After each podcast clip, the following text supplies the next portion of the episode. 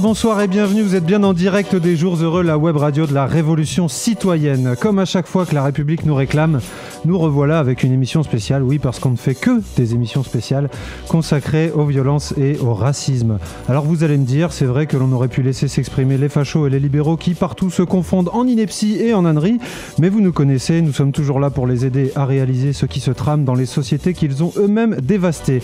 Et du reste, nous ne sommes pas anti-libéraux, j'ai même un ami qui vote Macron, c'est vous dire. Mais trêve de plaisanterie, nous allons discuter ensemble, analyser en profondeur ce qui se joue en ce moment sous nos yeux, expliquer d'où vient le racisme, dessiner des solutions pour le combattre et surtout, grâce à nos invités, essayer de répondre à cette question, comment retrouver la voie républicaine. Nos invités d'ailleurs, les voici. À ma droite, Noah Manoir, vous êtes policier et membre du syndicat Vigie, bonsoir. Younous Omarji, vous êtes député européen et président de la commission du développement régional, bonsoir. Et enfin, Sophia Chikirou, qui, selon BFM TV, est spécialiste en communication proche de la France Insoumise. Je crois que c'est ça. Mais sans plus attendre. Sans plus attendre et pour poser le débat, je vais vous poser à tous euh, une question qui apparemment simple, mais à mon avis elle est un peu complexe. Le racisme, c'est quoi? Qui veut commencer?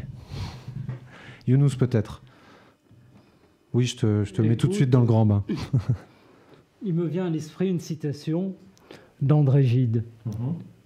Moins le blanc est intelligent, plus le noir lui paraît bête. Et le racisme, c'est d'abord l'ignorance, c'est de la bêtise crasse. Et c'est pourquoi le meilleur moyen pour lutter contre le racisme, c'est d'amener euh, de la culture. Et ça me fait penser d'ailleurs, vous savez, euh, Jacques Chirac, il disait il n'y a pas de choc de civilisation, il n'y en aura pas, mais un choc des incultures. Le racisme, c'est ça, c'est l'inculture, c'est l'ignorance. Mais le racisme aussi, c'est les souffrances pour les victimes du racisme, et nous allons en en parler, et je crois que c'est aussi ça, c'est beaucoup de victimes qui ont beaucoup de difficultés à avancer de manière égale aux autres dans la vie, et c'est à nous de trouver euh, les solutions pour le combattre. Noam? Alors, euh, je dirais que déjà, euh, bon, si effectivement on devait euh, reprendre dans le même état d'esprit, il faut savoir que le concept de race est un concept philosophique au départ, au plan biologique ou, ou médical. Le concept de race n'existe pas. On a l'humanité dans son ensemble, elle n'est pas dissociée d'aucune manière.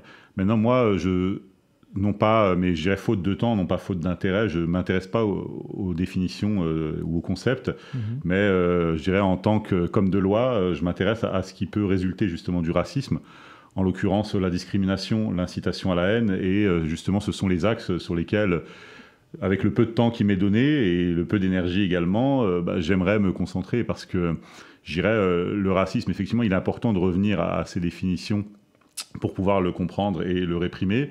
Mais aujourd'hui, au milieu de, tout un tas de problématiques et de polémiques médiatiques qui s'enchaînent les unes après les autres, il est fondamental euh, bah, d'essayer d'être efficace. Et euh, aujourd'hui, on arrive à un niveau de fracture et de division au sein de la société française qui est un niveau sans précédent. C'est-à-dire qu'on n'est pas très loin finalement de ce qui se passe aux États-Unis et il manque que l'élément déclencheur, ce qui explique la, la, la nature des dispositifs qu'on a vus euh, et qui ont été mis en place dans la capitale la semaine dernière. J'étais samedi à la place de la Concorde, au Champ de Mars. Mmh.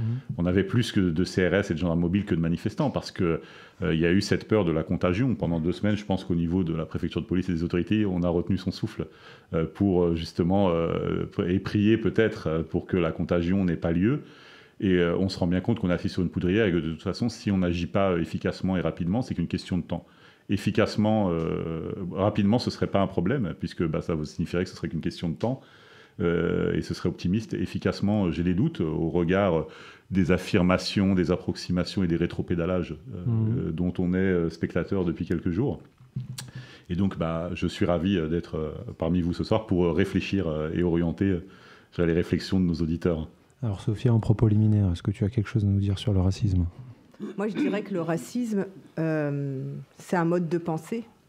C'est un mode de penser le monde qui nous entoure, le monde qui est autour de, de soi, sa famille, près de, son village, de sa ville, etc. C'est une façon d'organiser la société, donc tout ce qui nous est extérieur finalement. Et, euh, les gens qui sont racistes ou qui pensent comme des racistes sont des gens qui voient le monde, euh, peut-être parce que ça les rassure finalement, il voit le monde organisé selon des critères qui sont des critères qui permettent de définir ce qui est nous et ce qui est étranger, ce qui est l'autre. Donc finalement, le racisme, c'est un enfer, d'une certaine façon, parce que vous imaginez, euh, pour la personne raciste, euh, à quel point c'est triste et malheureux, parce qu'on est tout le temps confronté à, l'étranger ou aux autres, sauf à s'enfermer euh, dans, un, coin inaccessible ou que sais-je. Donc le, racisme, c'est un mode de pensée, c'est peut-être même une façon de vivre finalement qui doit rendre très malheureux. Euh, qui, euh, qui, qui, doit priver aussi de, de la capacité finalement d'évoluer, de progresser. Et, et, le racisme, c'est tout ce qui euh, refuse une histoire de l'humanité vers le progrès finalement. C'est le racisme a une histoire parce qu'il y a cette histoire de la hiérarchisation des races. Et cette hiérarchisation des races, elle a été inventée à Essian. Elle est née en, Europe pour justifier les conquêtes de euh, colonisation et pour, et pour, justifier euh, les dominations. Il faut avoir euh, à l'esprit que lorsque les Européens vont à la rencontre de ce qu'ils appelaient le Nouveau Monde, ils, ils vont aller vers un racisme scientifique. Gardons à l'esprit qu'il y a eu quelqu'un qui s'appelle Morton, qui a inventé le craniomètre pour donner une base scientifique à la hiérarchisation des races. Et on a distingué ainsi l'humanité pour justifier ses conquêtes, ses dominations. Et cela est extrêmement important parce que ça forgeait le continent euh, mental euh, chez les Européens. Et on ne peut pas comprendre le racisme si on ne repense pas toute cette histoire qui est une histoire d'une euh, culture de la domination euh, de l'Occident.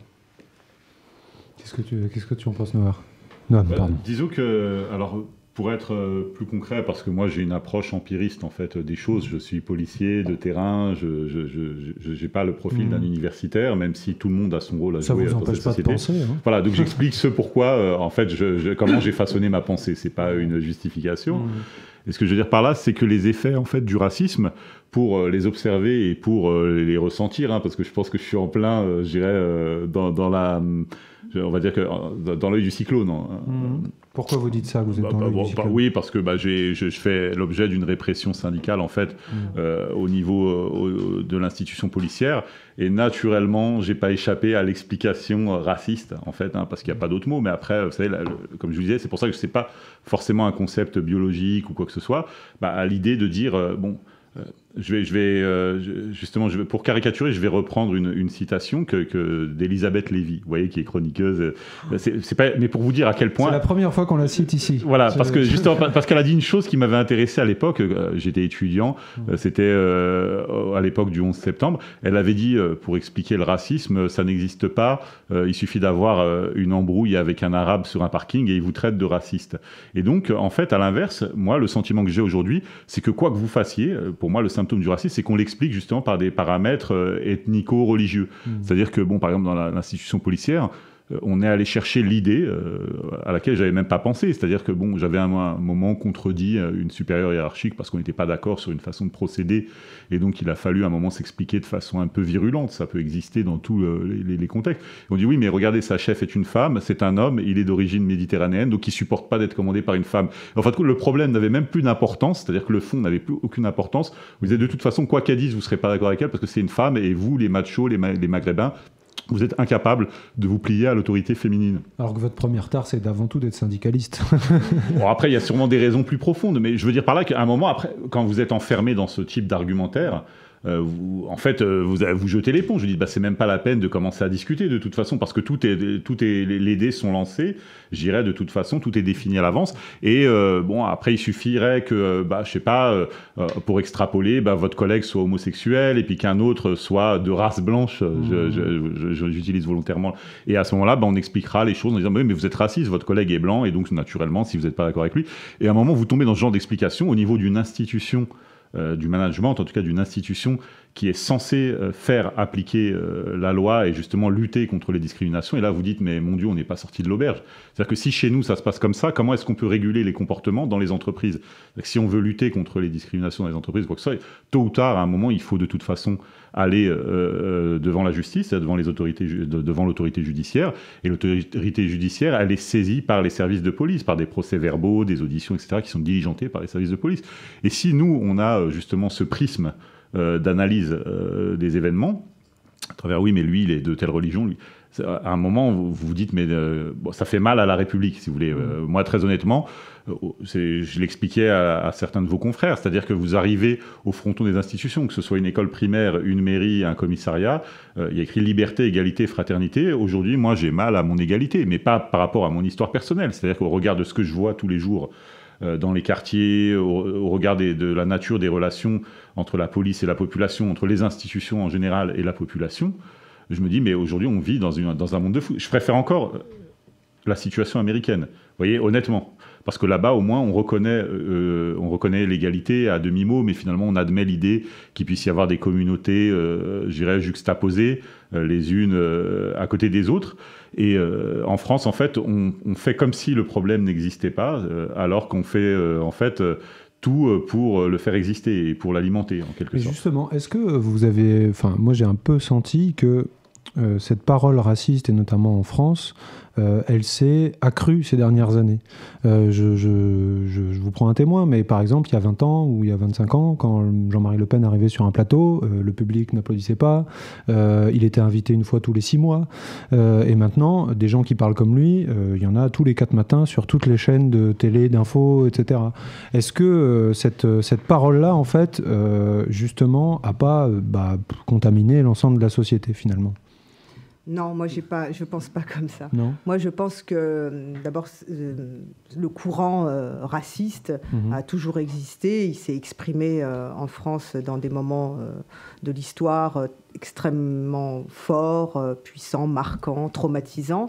Euh, qui ont traumatisé la société, euh, pas seulement là, au cours de la Seconde Guerre mondiale avec euh, les, lois contre les juifs, mais il y a aussi eu auparavant le Code de l'indigénat, il y a eu après la, les guerres coloniales, mmh. qui étaient des guerres qui n'étaient pas seulement l'attachement à, une terre, il y avait ça pour beaucoup de, Français, mais il y avait aussi de la part d'une partie des gens cette volonté de dominer un peuple. certains disent même que la séparation, la séparation, la, euh, libération de, l'Algérie euh, a été concédée euh, par De Gaulle parce qu'il ne voulait pas faire, comment il appelait ça, colomber les deux mosquées. C'est une expression qui lui est prêtée. Donc non, le racisme n'est pas nouveau, il n'est pas plus fort aujourd'hui qu'avant. Euh, moi, je ne pense vraiment pas comme ça. Je, pense que dans les années 80, quand il y a eu la marche des beurs pour dénoncer les ratonnades et les discriminations, euh, c'était aussi fort euh, qu'aujourd'hui. je pense que l'évolution s'est faite et a été complètement... En fait, ce qui s'est passé, face au mouvement raciste et face à ce racisme dans la société qui finalement est ressorti peut-être décomplexé, il s'est passé 2001. Il s'est passé euh, le 11 septembre 2001 qui a complètement bouleversé euh, la doctrine euh, au niveau mondial mais aussi en France. Euh, et il s'est passé que on a, malgré le refus de Chirac que tu citais tout à l'heure euh, du choc des civilisations, malgré les, les, les oui, résistance. à la télé tous les soirs. Hein, voilà, oui, mais du, voilà, mais il s'est passé que euh, le, la, la, la, la, mouvance fasciste, raciste, a fini par se répandre, se libérer, voilà mais elle n'est pas plus forte qu'avant. Aujourd'hui, elle, ne rencontre pas de résistance face à, face à elle. Aujourd'hui, le mouvement antiraciste euh, qui, a pu exister dans les années 80 s'est tellement affaibli euh, parce qu'il n'a pas su faire face à la question de la montée euh, du communautarisme, par exemple. Il n'a pas su faire face. Et moi, quand je dis communautarisme, je vise pas les gens des quartiers populaires. Attention, moi, pour moi, le communautarisme, c'est pas forcément les quartiers populaires le, communautarisme euh, peut être social, mhm. D'accord? Les ghettos de riches, etc., ça existe vraiment. Le communautarisme peut être euh, euh, ethnique ou religieux, etc. Et, puis, il y a l'action politique derrière tout ça. social même, parce que dans le 8e, il y a pas mal de musulmans, hein, saoudiens, qataris, ça n'a jamais posé de problème de cohabitation. Hein. C'est pas faux. Non, mais ce que j'essaye de dire, c'est que l'action politique a complètement démissionné sur ce terrain-là. La dernière fois qu'en France, il y a eu euh, une politique de la ville et une politique de cohésion euh, sociale, c'était Borloo et c'était euh, sous Chirac. D'accord? Depuis, rien. Donc ça va faire plus de 13 ans. Younous, je te sentais bouillir. bouillir, non. Je n'ai pas l'habitude de, bouillir. Mais disons que les fascistes, on les connaît et on sait qui combattre. Et finalement, c'est le visage le plus grossier hmm. euh, du racisme. Mais le problème qui est devant nous, il est ailleurs.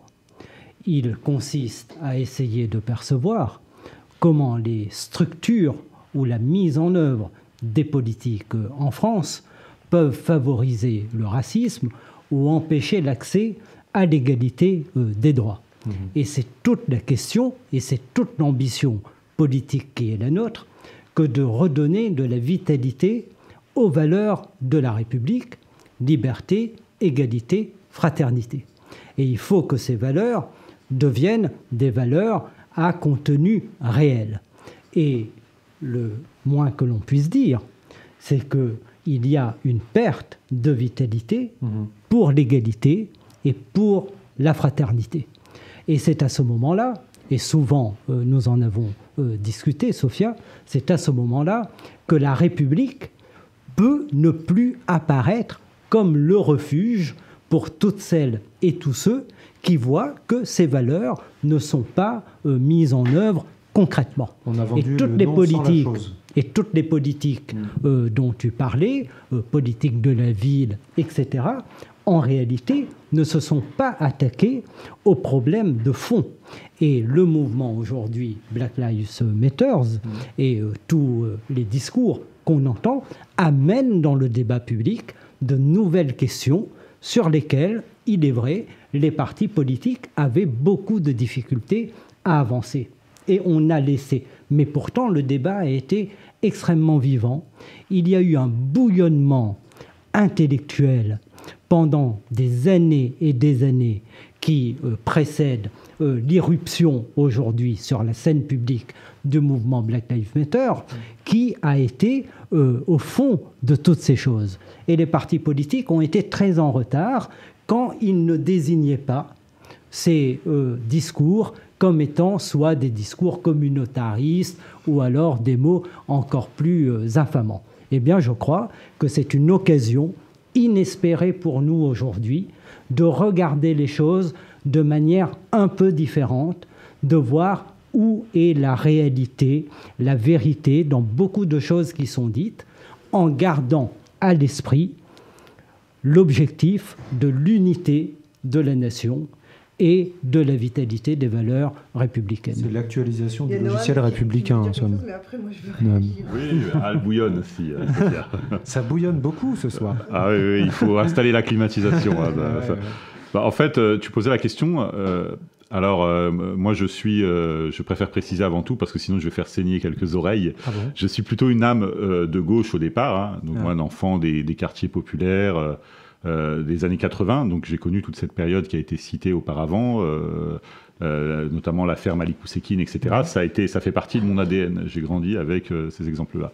Mais alors, sans exagérer, je dirais que en fait, la politique qui est menée depuis 2017, mais un peu avant par, par, les socialistes, m'a rendu Le Pen sympathique. Parce que tu as présenté tout à l'heure Jean-Marie Le Pen comme étant la référence suprême du racisme.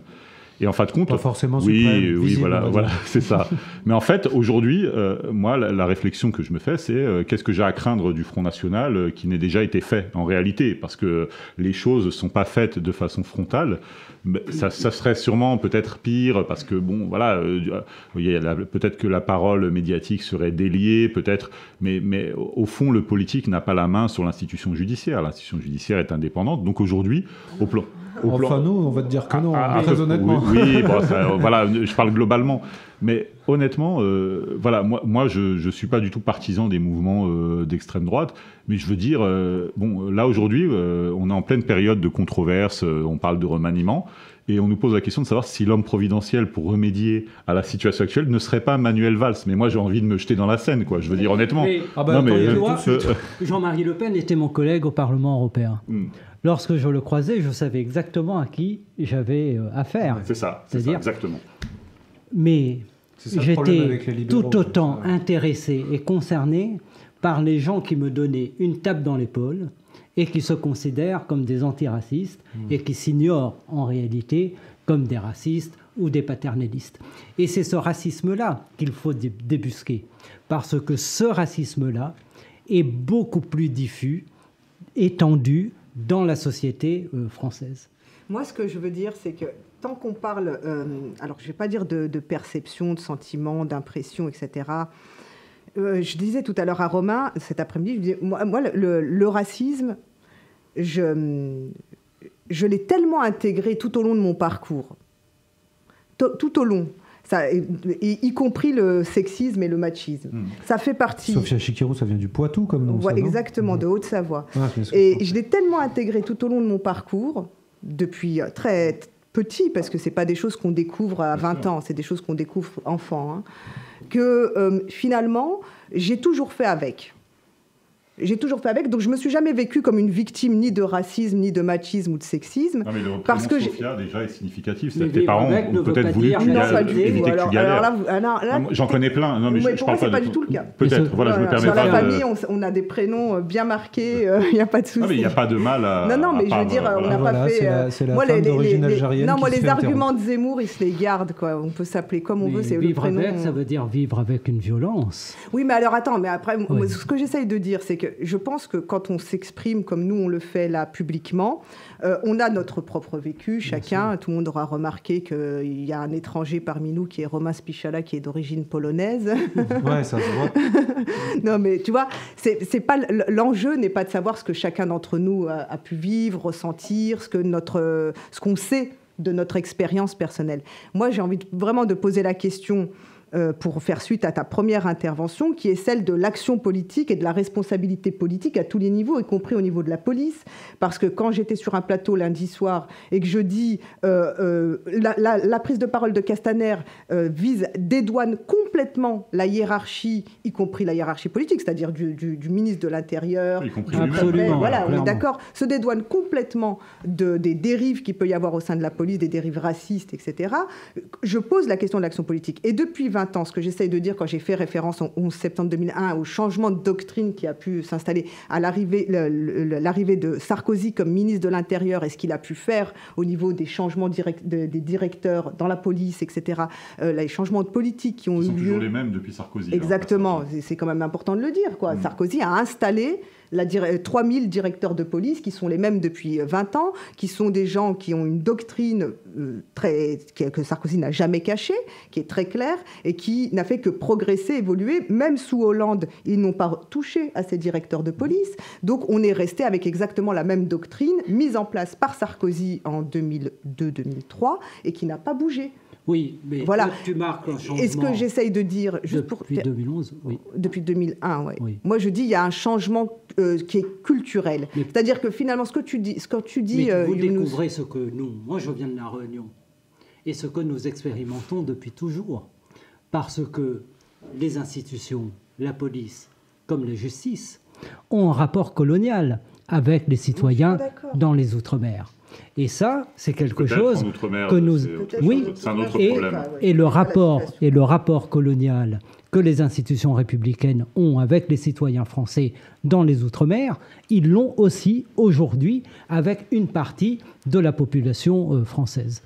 Moi, je ne parlerai pas de rapport colonial. Ce mot-là, il, est- vraiment inscrit dans un contexte et une histoire particulière. Moi, j'aime pas l'utiliser comme ça parce que je pense qu'il il a beaucoup évolué depuis, tu vois. Entre la police coloniale et ce qu'elle est aujourd'hui, euh, c'est- deux choses totalement différentes. Il y a une vraie évolution entre les deux. Tu peux pas traiter aujourd'hui des policiers. De, de- policiers qui se comportent selon une doctrine coloniale ou une attitude coloniale ou de colonisateur. C'est pas vrai, c'est pas ça la, la réalité. Euh, c'est presque, j'ai envie de te dire, euh, moi, je pense qu'il y a des abus, il y a des dérives, il y a, évidemment une, politique qui est pratiquée, la politique du chiffre, la politique de, la, discrimination par la couleur, etc. Euh, J'ai discuté avec Alexandre Langlois, ton collègue hier, qui me disait, euh, il me disait, mais attends, parce que c'est pas si évident que ça pour plein de choses. Il me dit, euh, tu sais, on nous dit, euh, il faut arrêter des sans-papiers. Et dire, ah bah oui, bah écoute, si tu contrôles euh, un type européen, tu as moins de chances de tomber sur un sans-papier que si tu contrôles un type africain. Donc tu vas contrôler plus de types africains euh, pour obtenir. Il y, en a, aussi. Mais tu vois, il, me dit ça, il me dit proportionnellement, et quand tu dois faire ton chiffre, et quand tu dois ramener tes, bah, des, du résultat, donc tu vas, tu vas abuser un peu de. Le problème, c'est qu'en théorie, on ne dit pas vous devez arrêter des sans-papiers, on dit soyez présents dans la rue et verbalisez, ou prenez, voilà, prenez note des infractions. Je veux dire, non mais. La prime à la fin du mois, vous savez de quoi elle dépend. Non mais euh, mais, mais euh, en principe, c'est pas comme ça que la police doit se faire. Je veux dire, t'imagines un service hospitalier, des urgences, où on dit oh, il n'y a pas eu assez d'urgences aujourd'hui, il faudrait provoquer quelques accidents de la route. Bah, c'est ça le zéro management. Non, mais je, veux dire, la police, tu, tu, traites ce qu'il y a et s'il n'y a rien. C'est exactement ce que Sarkozy a instauré dans la police française. C'est-à-dire, vous serez payés, vous les directeurs, qui sont les premiers à s'en. Voilà, parce que pour les gardiens de la paix, ça ne change pas. le salaire oui, voilà, le gardien de la paix, mais les primes dépendent complètement oui, mais on ne peut pas commencer par euh, comprendre pour excuser. Voilà. Et lorsque je prends le TELIS, je m'excuse auprès de la personne qui est assise à côté de moi, lorsqu'il y a un contrôle dans le wagon, en lui disant Je suis désolé, mais vous allez, vous, être contrôlé parce qu'ils veulent me contrôler. Et le plus souvent, ça se passe comme ça. Donc la personne qui est à côté de moi est contrôlée pour qu'à la fin, il puisse me contrôler. Tu m'avais raconté Marielle de Sarnez qui t'avait défendu lors d'un contrôle. Mais bon, mais à la limite, je veux dire, ma personne, c'est pas le sujet.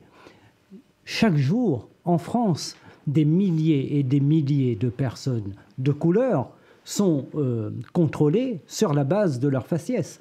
Cela doit cesser parce que ça entretient un climat tout à fait euh, délétère, une perte de confiance dans l'institution, et euh, cela est tout à fait dramatique. Et on ne peut pas dire parce qu'à ce moment-là, on peut considérer que j'ai le visage d'un terroriste, donc je vais en permanence, partout, tout le temps me faire contrôler euh, en France. Ce n'est pas euh, possible. Excusez-moi de couper, mais ça m'évoque euh, justement, à, travers ce que disait Sophia tout à l'heure et ce que vous dites à l'instant, ça m'évoque justement en anecdote le fait qu'en Seine-Saint-Denis, il y a des gens, il y a des commerçants qui vendent des véhicules, des véhicules d'occasion.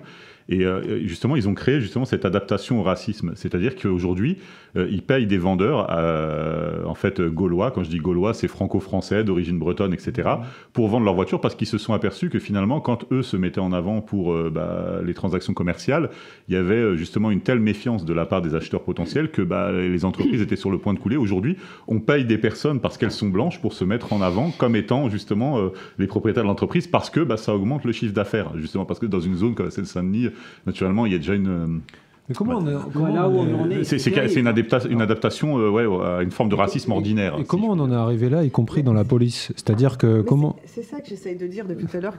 Peut-être que je m'exprime très mal, moi. c'est moi qui m'exprime très mal et j'en suis désolée. Je n'arrive pas à dire ce que je veux dire. Euh, ce que j'essaie de dire, c'est que ce qui a changé, c'est le climat et les relations, euh, la relation à l'autre, celui qui n'est pas, selon la définition de, de, de France euh, euh, comme euh, dans sa conception quand tu vas à l'étranger, que tu, moi j'ai vécu un peu à l'étranger, quand je dis que je suis française, on me regarde, on me dit ah, ah j'étais en Amérique du Sud, et pour eux, je suis pas française, quoi. Mm. Il, il, faut expliquer souvent qu'il y a des Français d'origine étrangère et que moi, je, suis d'origine algérienne et que c'est pour ça que j'ai ce physique-là et que je ne suis pas comme euh, euh, Mathilde qui, elle, ils connaissent, tu vois, dans des pays où ils connaissent pas beaucoup de Français, j'ai pas le physique de monsieur Français. Est réunionnais, euh, oui, mais tu vois, quand tu vas à l'étranger. Donc, tout ça pour dire, c'est un problème culturel. Depuis 20 ans, ce qui s'est passé, c'est que la parole et le comportement et les habitudes, les attitudes de méfiance et les attitudes racistes se sont euh, euh, libérés en quelque sorte. Et donc ça te crée un climat comme ça de méfiance.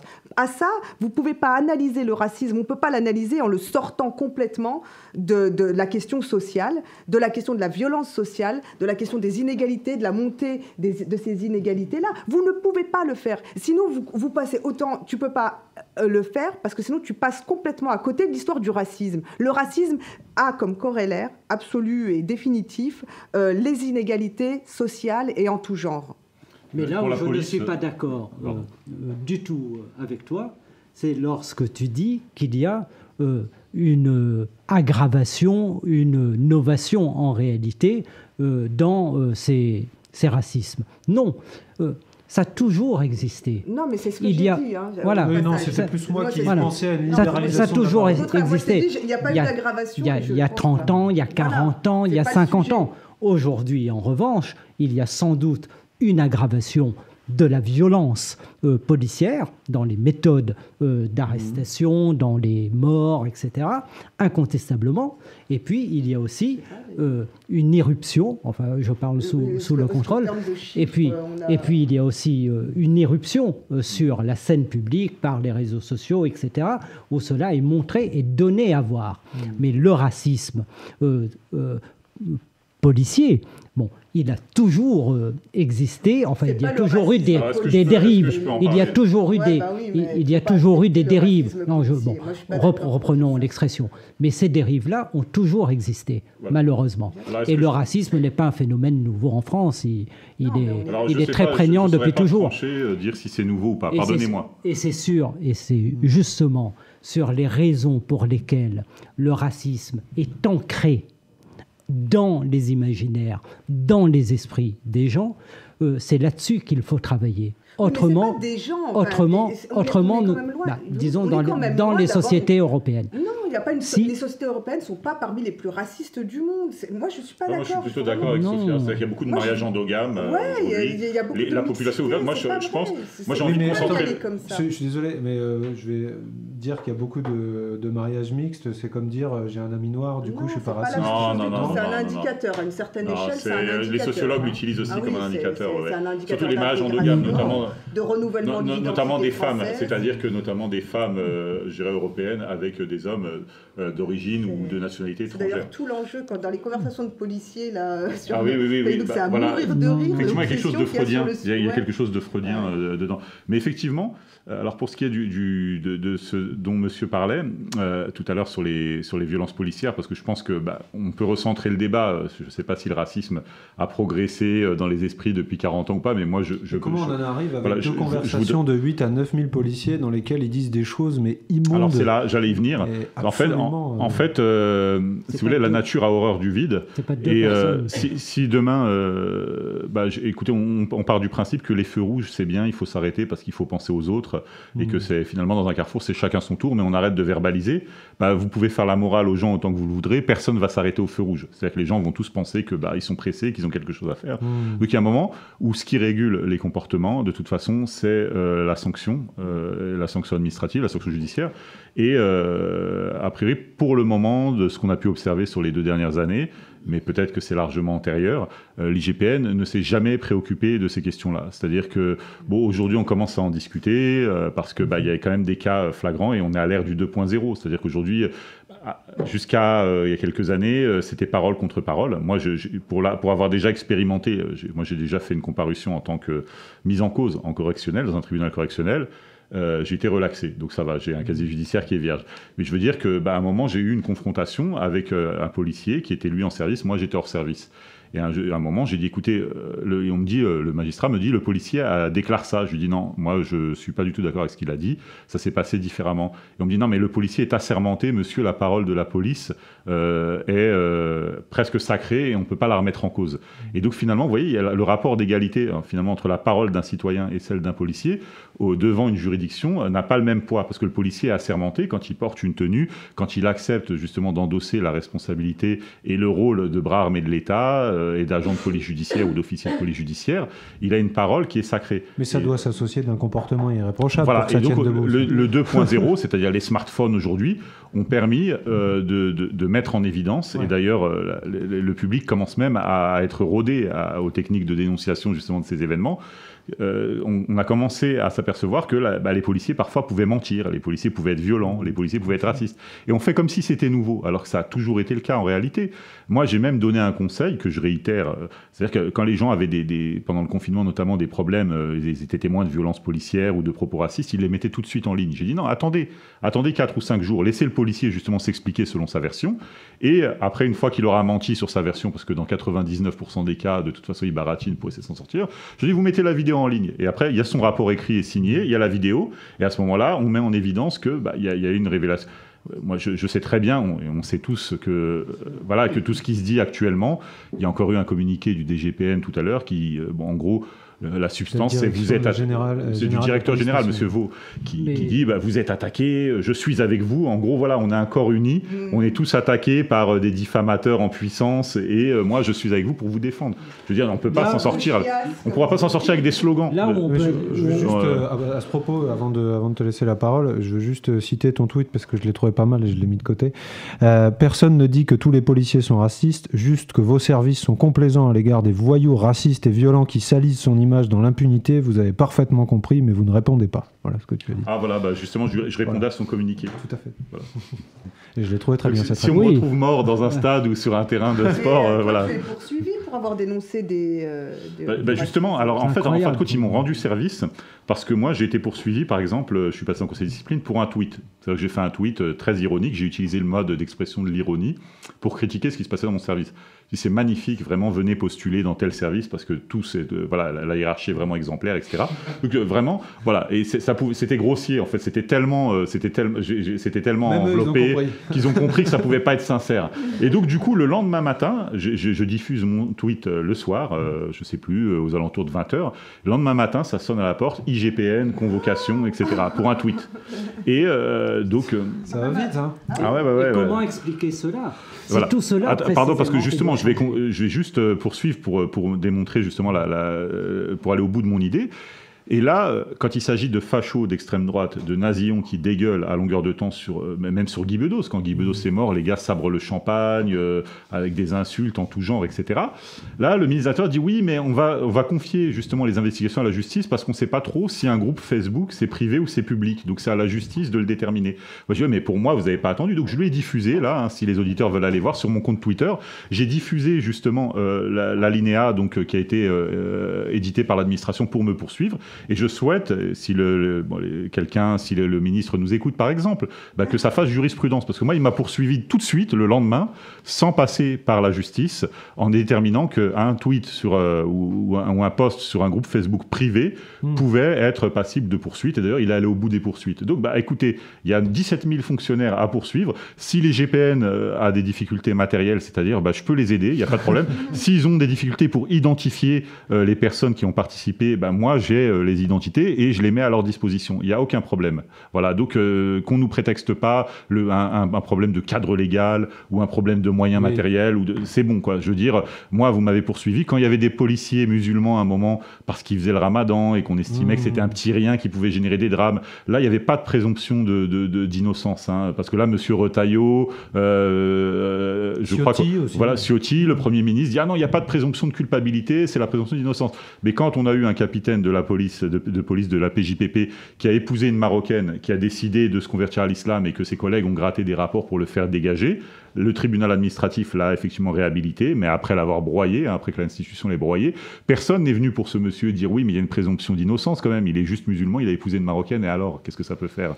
On l'a suspendu pendant des mois, on a foutu sa carrière en l'air, et là, pour des nazillons, on est en train de dire oui, mais attention, faut agir dans un cadre légal, c'est peut-être pas des propos Mmh. public, etc. Il s'est pris un coup de pression par les syndicats, que ce soit SGP ou Alliance. J'ai moi-même, euh, alors je vous fais une révélation comme ça, euh, euh, j'ai moi-même défendu un dossier dans le sud de la France qui a été médiatisé par BFM TV vendredi dernier, mmh. dans lequel une fonctionnaire a mis en évidence des conversations à connotation raciste et antisémite dans un équipage de police. Mmh. Elle a été mise en arrêt, ça s'est extrêmement mal passé. Et là, aujourd'hui, bah, elle a demandé à un de ses syndicats, justement, de, un délégué syndical départemental, de la défendre. Et le délégué syndical l'a intimidé. Il lui a dit attention, tous les collègues parlent de toi, là, euh, de, ce de ce que tu as fait, de ce que tu as dit, et euh, tu crois moi, on va pas te le pardonner. Donc si c'est toi qui es l'auteur euh, de la dénonciation, t'inquiète pas, tu vas pas l'emporter au paradis. Donc le délégué syndical qui est là pour la défendre, qu'est-ce qu'il a fait? Il a préféré défendre les dizaines de collègues qui sont ses adhérents et qui ont tenu les propos racistes plutôt que de défendre la victime. Vous voyez, donc c'est ce que j'ai toujours dit depuis le mois de janvier, et ce qui m'a valu des déconvenus avec certains de mes collègues, c'est que pour ces gens, la justice, euh, l'esprit de justice, en fait, n'importe pas. C'est l'esprit de solidarité et l'esprit de corps qui prime. Donc, un délégué syndical, là-bas, dans le Sud, entre 100 adhérents euh, qui tiennent des propos racistes et antisémites, qui tombent sous le coup de la loi, et une personne qui dénonce, bah, il va se ranger du côté des 100 adhérents. Parce que bah, d'un point de vue du chiffre, etc., et de sa popularité, euh, bah, c'est plus rentable. Et de son avancement, oui, et de, tout ce qui va avec. Avec la bénédiction du ministère de l'Intérieur, hein, parce que vous voyez bien qu'ils n'ont pas spécialement envie de se frotter au syndicat de police. Younous, tu voulais réagir, je te voyais deux, trois fois pendant ce que Noah oui. disait. Non, il y a une violence policière clairement. Et puis il y a aussi, et il faut en parler, c'est-à-dire on est à un moment où il faut dire les choses. Mmh. Il y a aussi une violence judiciaire. Et il faut euh, considérer que lorsque vous êtes arabe ou noir, vous êtes souvent un peu plus coupable et un peu moins innocent. Et ça, ça recoupe une réalité de la justice en France. Et il faut le dire, le, euh, le scandale n'est pas de le dire. le scandale est de fermer les yeux sur les violences policières et sur les violences judiciaires. Voilà, c'est une, violence, c'est une forme de violence institutionnelle. Je, veux, justement rebondir là-dessus, c'est que sur la question de la République, en fait, tous ceux qui se réclament de la République vont justement préférer de dire ah non, au nom de l'institution, au nom de la justice en, grand, au nom de la police en grand, on va fermer les yeux sur ce qui se passe réellement pour défendre soi-disant la République. Mais si la République, euh, elle est inopérante actuellement, euh, comment, comment défendre euh, ça et justement réhabiliter bah, l'horizon Certainement pas en, mm. en l'achevant. non, non, C'est-à-dire que. Attention, moi, non, je, mais je sais, mais on mais là, quand on lit les bilans, pardon, mais là, il n'y a pas de problème. C'est-à-dire qu'eux, ils n'en sont pas au point de dire il y a un problème, on ne sait pas comment on va le résoudre. Eux, ils disent il n'y a pas de problème, c'est des méchants, il y a des diffamateurs qui veulent entacher votre image. Mais est-ce qu'on peut dire que la République ce c'est pas, c'est pas un régime neutre, on est bien d'accord. Ah c'est un régime qui implique euh, des principes très forts et leur mise en œuvre dans un cadre qui est le cadre de la laïcité, donc de la liberté de conscience, etc. etc. Bon, je vous fais pas un cours là-dessus, euh, euh, tout le monde, tout monde connaît. Débat, voilà, mais la, la République n'est pas un régime neutre, c'est un régime qui peut, de ce fait, être remis en cause. Et la République, c'est pas quelque chose que, quand moi je parle de République, euh, je pense que souvent, euh, je, Marine Le Pen ou des gens qui peuvent... Ou Manuel euh, Valls. Ou, Valls ne parlent pas de la même chose. Certains, la République, c'est aussi beaucoup de fantasmes, beaucoup d'imaginaires, beaucoup de, choses qu'on va chercher ailleurs. Hein. certains considèrent qu'au nom de la République, donc de l'institution, la République, la justice, est ce qu'elle est, c'est l'État, on ne peut pas remettre en cause, etc. Et donc on en vient à être dans une espèce de monde de post-vérité, c'est-à-dire que peu importe les faits, peu importe la réalité, il, ne, il faut nier et il faut affirmer autre chose. Il faut construire une autre réalité, une autre vérité. Donc moi, je ne supporte pas, en effet, qu'on, sur les plateaux télé, là, les polémiques, où tu as des gens qui disent, euh, Christian Jacob qui dit, il n'y a pas de violence policière. Il n'y a pas de racisme. C'est un calcul, vous êtes, politique. Bien sûr, voilà. Et c'est exactement à ça que je veux Les républicains veulent revenir sur le... Euh, je veux en venir au final à dire que tout ça, finalement, c'est une question de rapport de force politique. C'est-à-dire qu'aujourd'hui, pourquoi euh, Castaner peut se comporter comme il se comporte? Pourquoi Macron, etc. C'est parce que vous avez des rapports de force politique qui nous amènent là. On est dans une phase d'affrontement politique, purement politique. On est dans la politique pure tous ceux qui vous disent moi c'est pas mon sujet, je veux pas m'en mêler, je veux pas rentrer dans vous vous y serez entraîné que vous le vouliez ou non et je parle pas pour nous hein, mais je peux parler pour euh, des gens qui sont dans l'associatif, dans les syndicats ou des gens qui disent je suis prêt à aller faire la manifestation gentiment, euh, t'inquiète, t'es photographié mon gars, t'es fiché dans pas longtemps, euh, mais peu importe si tu veux pas faire de politique, vous en ferez forcément dès lors que vous abordez cette question-là parce que ce n'est qu'une question, c'est est-ce que la République doit devenir la République française doit devenir ce qu'elle a déjà été dans son histoire. Hein. Elle a déjà été dans son histoire euh, excluante. Absolument. D'accord? La, République n'a pas toujours été euh, la République qui intègre et qui inclut, etc. Elle a été une République excluante. On l'a rappelé, il y a eu un code de l'indigénat, il y a eu des Français musulmans. Il elle a, souvent servi de prétexte. Il n'y a, pas, il a pas mm. eu que les lois euh, mm. juives de Vichy hein, qui ont mm. marqué euh, cette distinction-là. Ça existait bien avant. Il y a eu sous la République la colonisation. Il ne faut pas l'oublier. Voilà. il y a eu le massacre des communeux aussi. exactement. il y a eu beaucoup de choses sous la République. Oui, mais en tout cas, sur cette question-là particulièrement, on peut dire que la République sait exclure aussi. Mm. Il y existe une République qui exclut.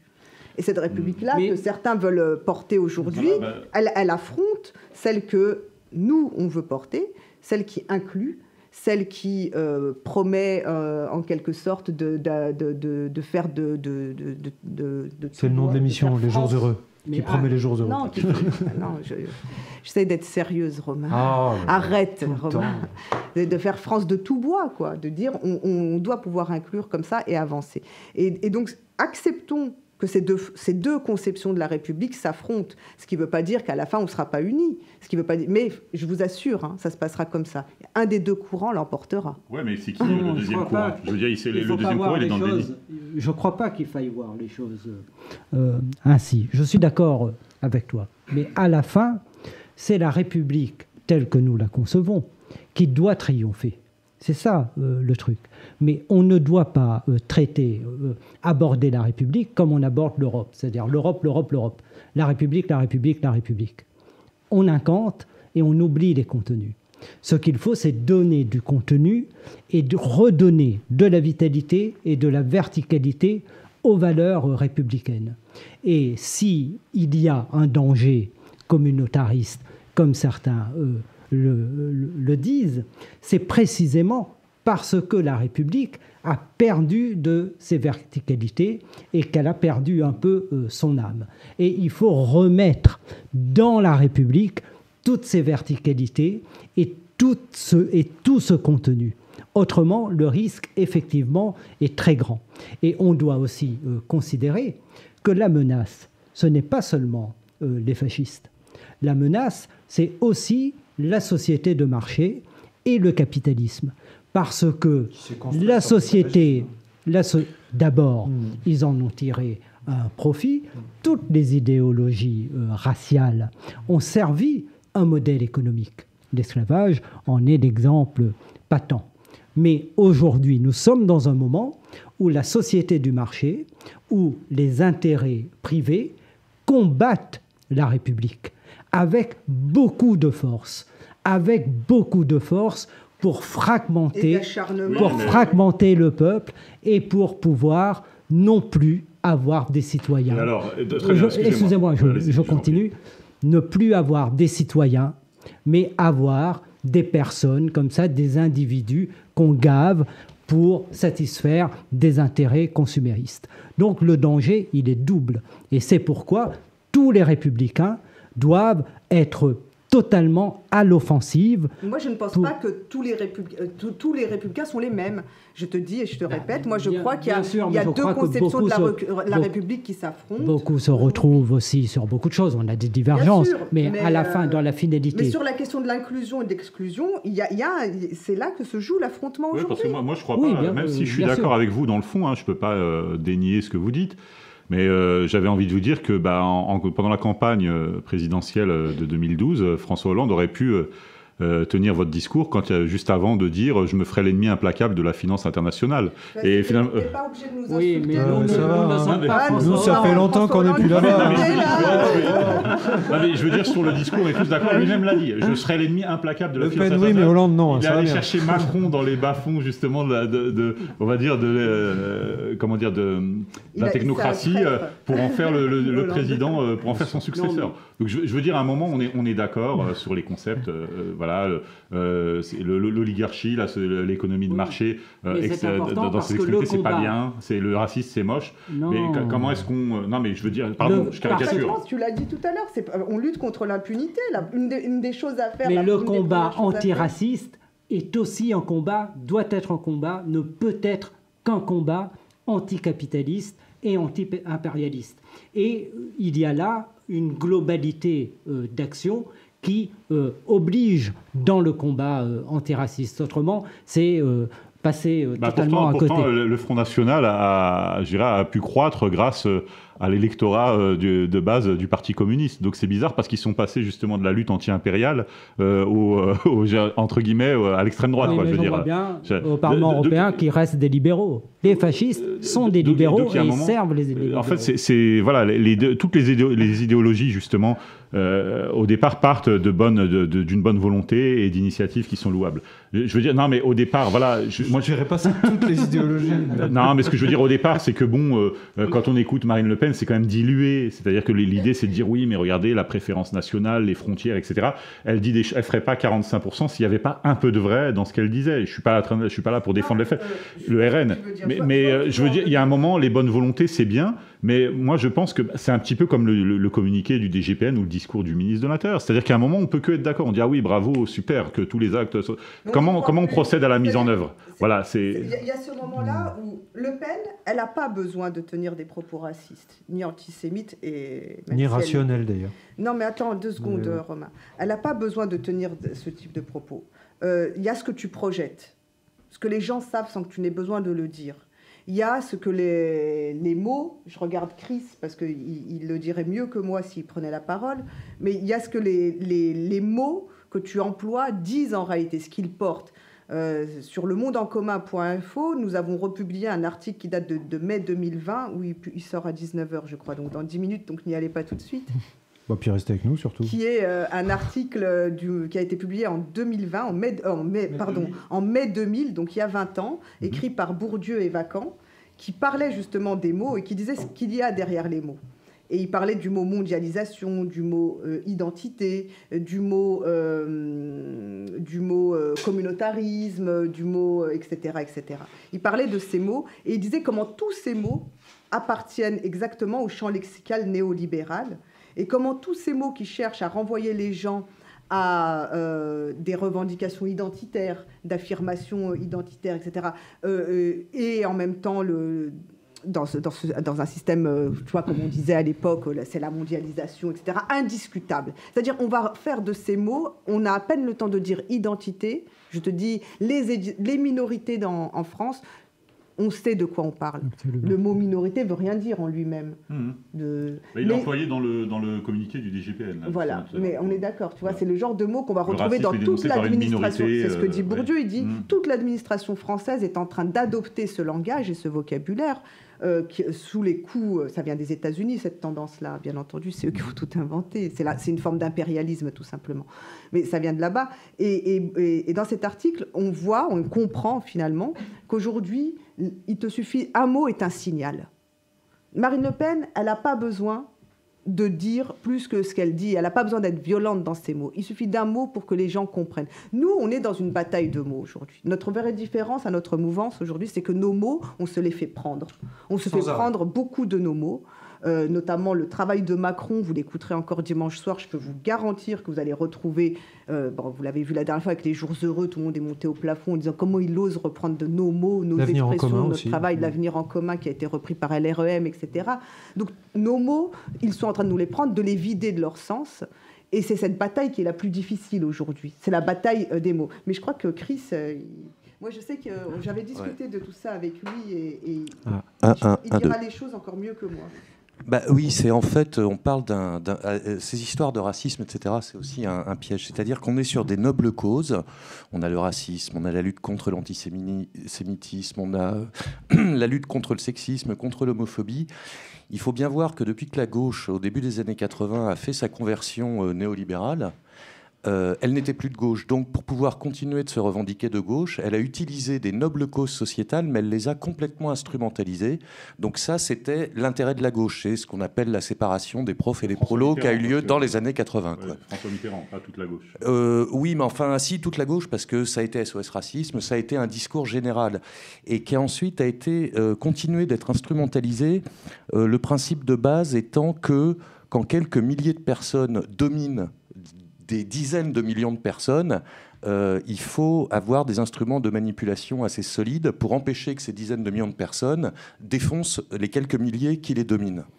Dans le cadre du néolibéralisme, euh, et on va le voir là avec ce qui est en train de se passer, ce qui vient des États-Unis, c'est de l'ingénierie sociale. C'est-à-dire que euh, on va utiliser des causes sur lesquelles tout le monde est d'accord. Le racisme, c'est pas bien. Taper les femmes, c'est pas bien. Taper les homosexuels, etc. On va utiliser ça pour canaliser la colère. C'est-à-dire que là, il y a quand même quelque chose qui est très étonnant qui est en train de se passer avec cette affaire George Floyd. On a vu une crise économique qui était prévue avant la crise du Covid. Et on nous avait dit qu'il y aurait des vagues de chômage massifs euh, en 2020. On savait que l'économie était en train de s'effondrer, ce qui n'est pas étonnant vu le problème de la question monétaire euh, qui a atteint des proportions, euh, l'argent dette a atteint des proportions qui deviennent ingérables. Donc, on se retrouve avec une société qui est au bord de, l'explosion. On a là-dessus la crise du Covid. On sort de la crise du Covid Là, on devrait parler de la question sociale. C'est des millions de chômeurs en plus dans, tout l'Occident, des dizaines de millions. Aux États-Unis, c'est des millions de chômeurs en quelques semaines. En France, on nous en annonce aussi des centaines de milliers. Et donc, c'est la question sociale qui devrait être au centre. Et une fois de plus, on a utilisé une noble cause, en l'occurrence le racisme, pour créer un écran de fumée, pour canaliser la colère, pour empêcher l'explosion sociale et pour que cette colère soit entièrement canalisée sur le racisme et surtout pas sur le social. Je ne crois pas. Non, mais attends, euh, euh, je, précise par rapport à ce qu'il dit. Il ne dit pas que euh, la lutte contre le racisme est secondaire. non, je dis que c'est des nobles causes. Hein. Je dis que c'est des nobles causes. dont aujourd'hui c'est utilisé pour monter l'expression les blancs contre les autres. Oui, mais on, a vu la même chose. On a vu, excusez-moi, mais on a vu la même chose exactement très récemment, et c'est bien parce que du coup ça devient énorme, tellement c'est énorme. on a vu la même chose avec le mouvement MeToo, qui en France a été traduit par un mot qui n'est pas du tout MeToo, moi aussi, ce qui est respectable. Balance ton porc, c'est pas du tout respectable parce que c'est de la délation, parce que c'est les hommes sont des porcs, etc. Et toutes ces femmes qui manifestaient contre le féminicide, etc. Ça, c'est facile, on se donne bonne conscience à, bon compte. Mais moi, j'en ai jamais entendu parler de problème d'égalité salariale et des questions sociales. Une fois de plus, mais laisse-moi finir. Une fois de plus, on a voulu séparer, on a voulu accuser les hommes, on a voulu faire du. ah oui, pardon, monsieur le député, excusez-moi. Euh, on a, on, on a une fois de plus, au lieu de rassembler les gens autour de la question sociale, d'expliquer que si les femmes avaient des salaires corrects, elles pourraient se barrer euh, du mec qui leur fout sur la gueule tous les soirs, mais qu'elles peuvent pas parce qu'elles n'ont pas de salaire, etc. Bon, bref, la question sociale est systématiquement évacuée et cachée derrière un écran de fumée. Et laissez-moi finir qui va en plus permettre de diviser les gens. C'est-à-dire que là, on est sur les blancs contre les noirs, on est sur les femmes contre les hommes, on est sur les hétéros contre les homos, etc. Donc qu'est-ce qui se passe? On fragmente toute la société de façon à ce que le peuple ne puisse pas être un peuple révolutionnaire. Et c'est la fonction même du Front National depuis le début. C'est pour ça qu'il a accepté par les autres, contrairement à Asselineau qui a été blackboulé, ce qui prouve qu'on peut blackbouler un parti si on veut. Le FN n'a pas été blackboulé. Il est promu par tous les politiques et tous les médias parce que c'est un système de la dominance qui permet de séparer les deux France qui, si elles se rassemblaient, foutraient le pouvoir en l'air, à savoir la France des banlieues, la France issue de l'immigration, et la France rurale blanche, euh, disons les Gilets jaunes, pour tout simplifier. Si ces deux France se réunissent, elles foutent le pouvoir par terre. Donc le but du Front National, c'est toujours de garder ces France séparées. Bon. Merci, Chris. Je, n'ai pas autant de certitude. Hmm. Et il est euh, très difficile, en réalité, de comprendre euh, ce qui se passe. Mais ce que l'on peut voir, c'est que ce mouvement Black Lives Matter a surgi à la surprise générale. À la surprise générale. Ça aurait pu être traité comme un fait divers, tragique, et c'est devenu un événement politique et un point peut-être de rupture. Mais il faut quand même euh, penser aux gens qui nous écoutent et qui mettent beaucoup d'espoir dans ce mouvement qui est un mouvement qui n'est pas instrumentalisé, mais qui est un mouvement totalement spontané, qui surgit comme ça, euh, à la surprise de tous, y compris de tous les partis euh, politiques. Je viens de l'île de la Réunion. À la Réunion, on est tous des experts en euh, volcanologie. Hmm. Et lorsque il y a une éruption, ça surprend tout le monde. Mais nous savons que ça travaille, au hmm. fond mais on ne sait pas où sera la faille. Ni quand. ni quand, ni à quel moment.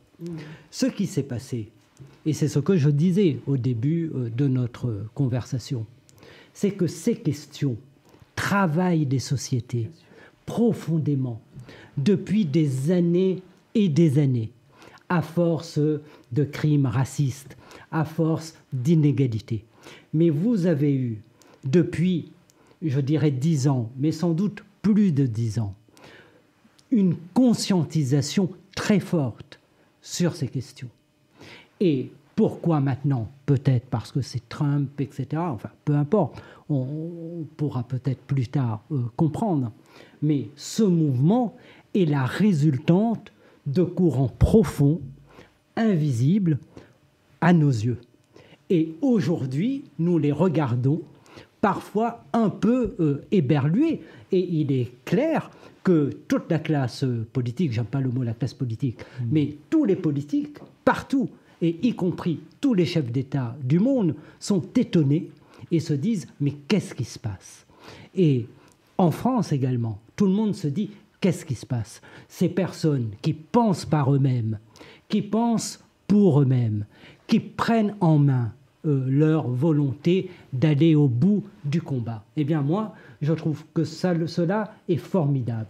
Et ce n'est pas une instrumentalisation pour jeter un voile sur les questions sociales. C'est quelque chose qui pourra venir en renforce, en renfort des combats qui sont menés sur le terrain des luttes sociales. Et c'est toute l'ambition et c'est tout l'enjeu.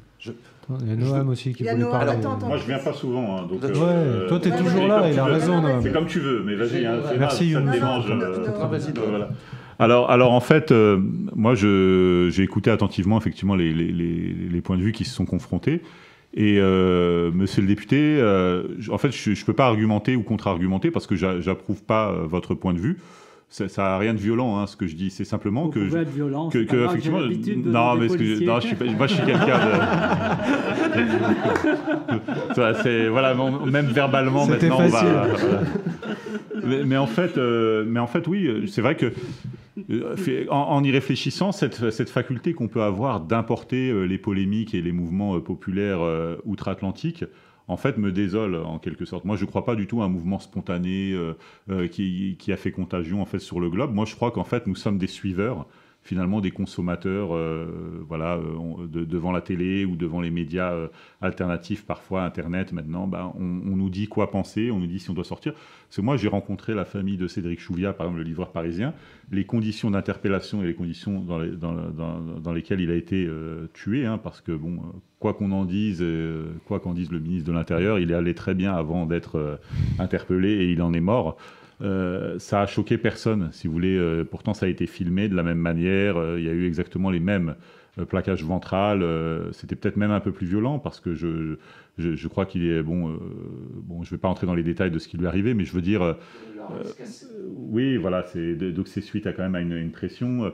Euh, et en fait, on a voulu faire le parallèle avec euh, Adama Traoré parce que, bah, euh, comme on est des suiveurs et on a besoin que ça ressemble à ce qui se passe outre-Atlantique, bah, Cédric n'était pas assez noir pour qu'on en fasse justement une icône. Et donc, bah, il fallait faire le parallèle entre Adama et George Floyd.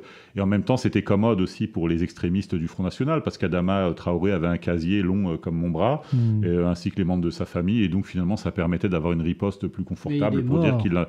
Oui, mais, sa famille souffre. Non, mais moi, je dis pas. c'est une famille de victimes. Je dis absolument pas le contraire. Les hein. victimes ont des droits en France. oui, mais euh, attention, là, vous inventez, j'ai envie de dire, un point de, de, divergence qui n'existe pas. Moi, je dis pas le contraire. Euh, moi, je dis que c'était plus confortable pour l'opposition, justement, d'argumenter sur la mort d'Adama Traoré que sur celle de Cédric Chouviat. Je dis pas que l'un méritait euh, de mourir plus que l'autre.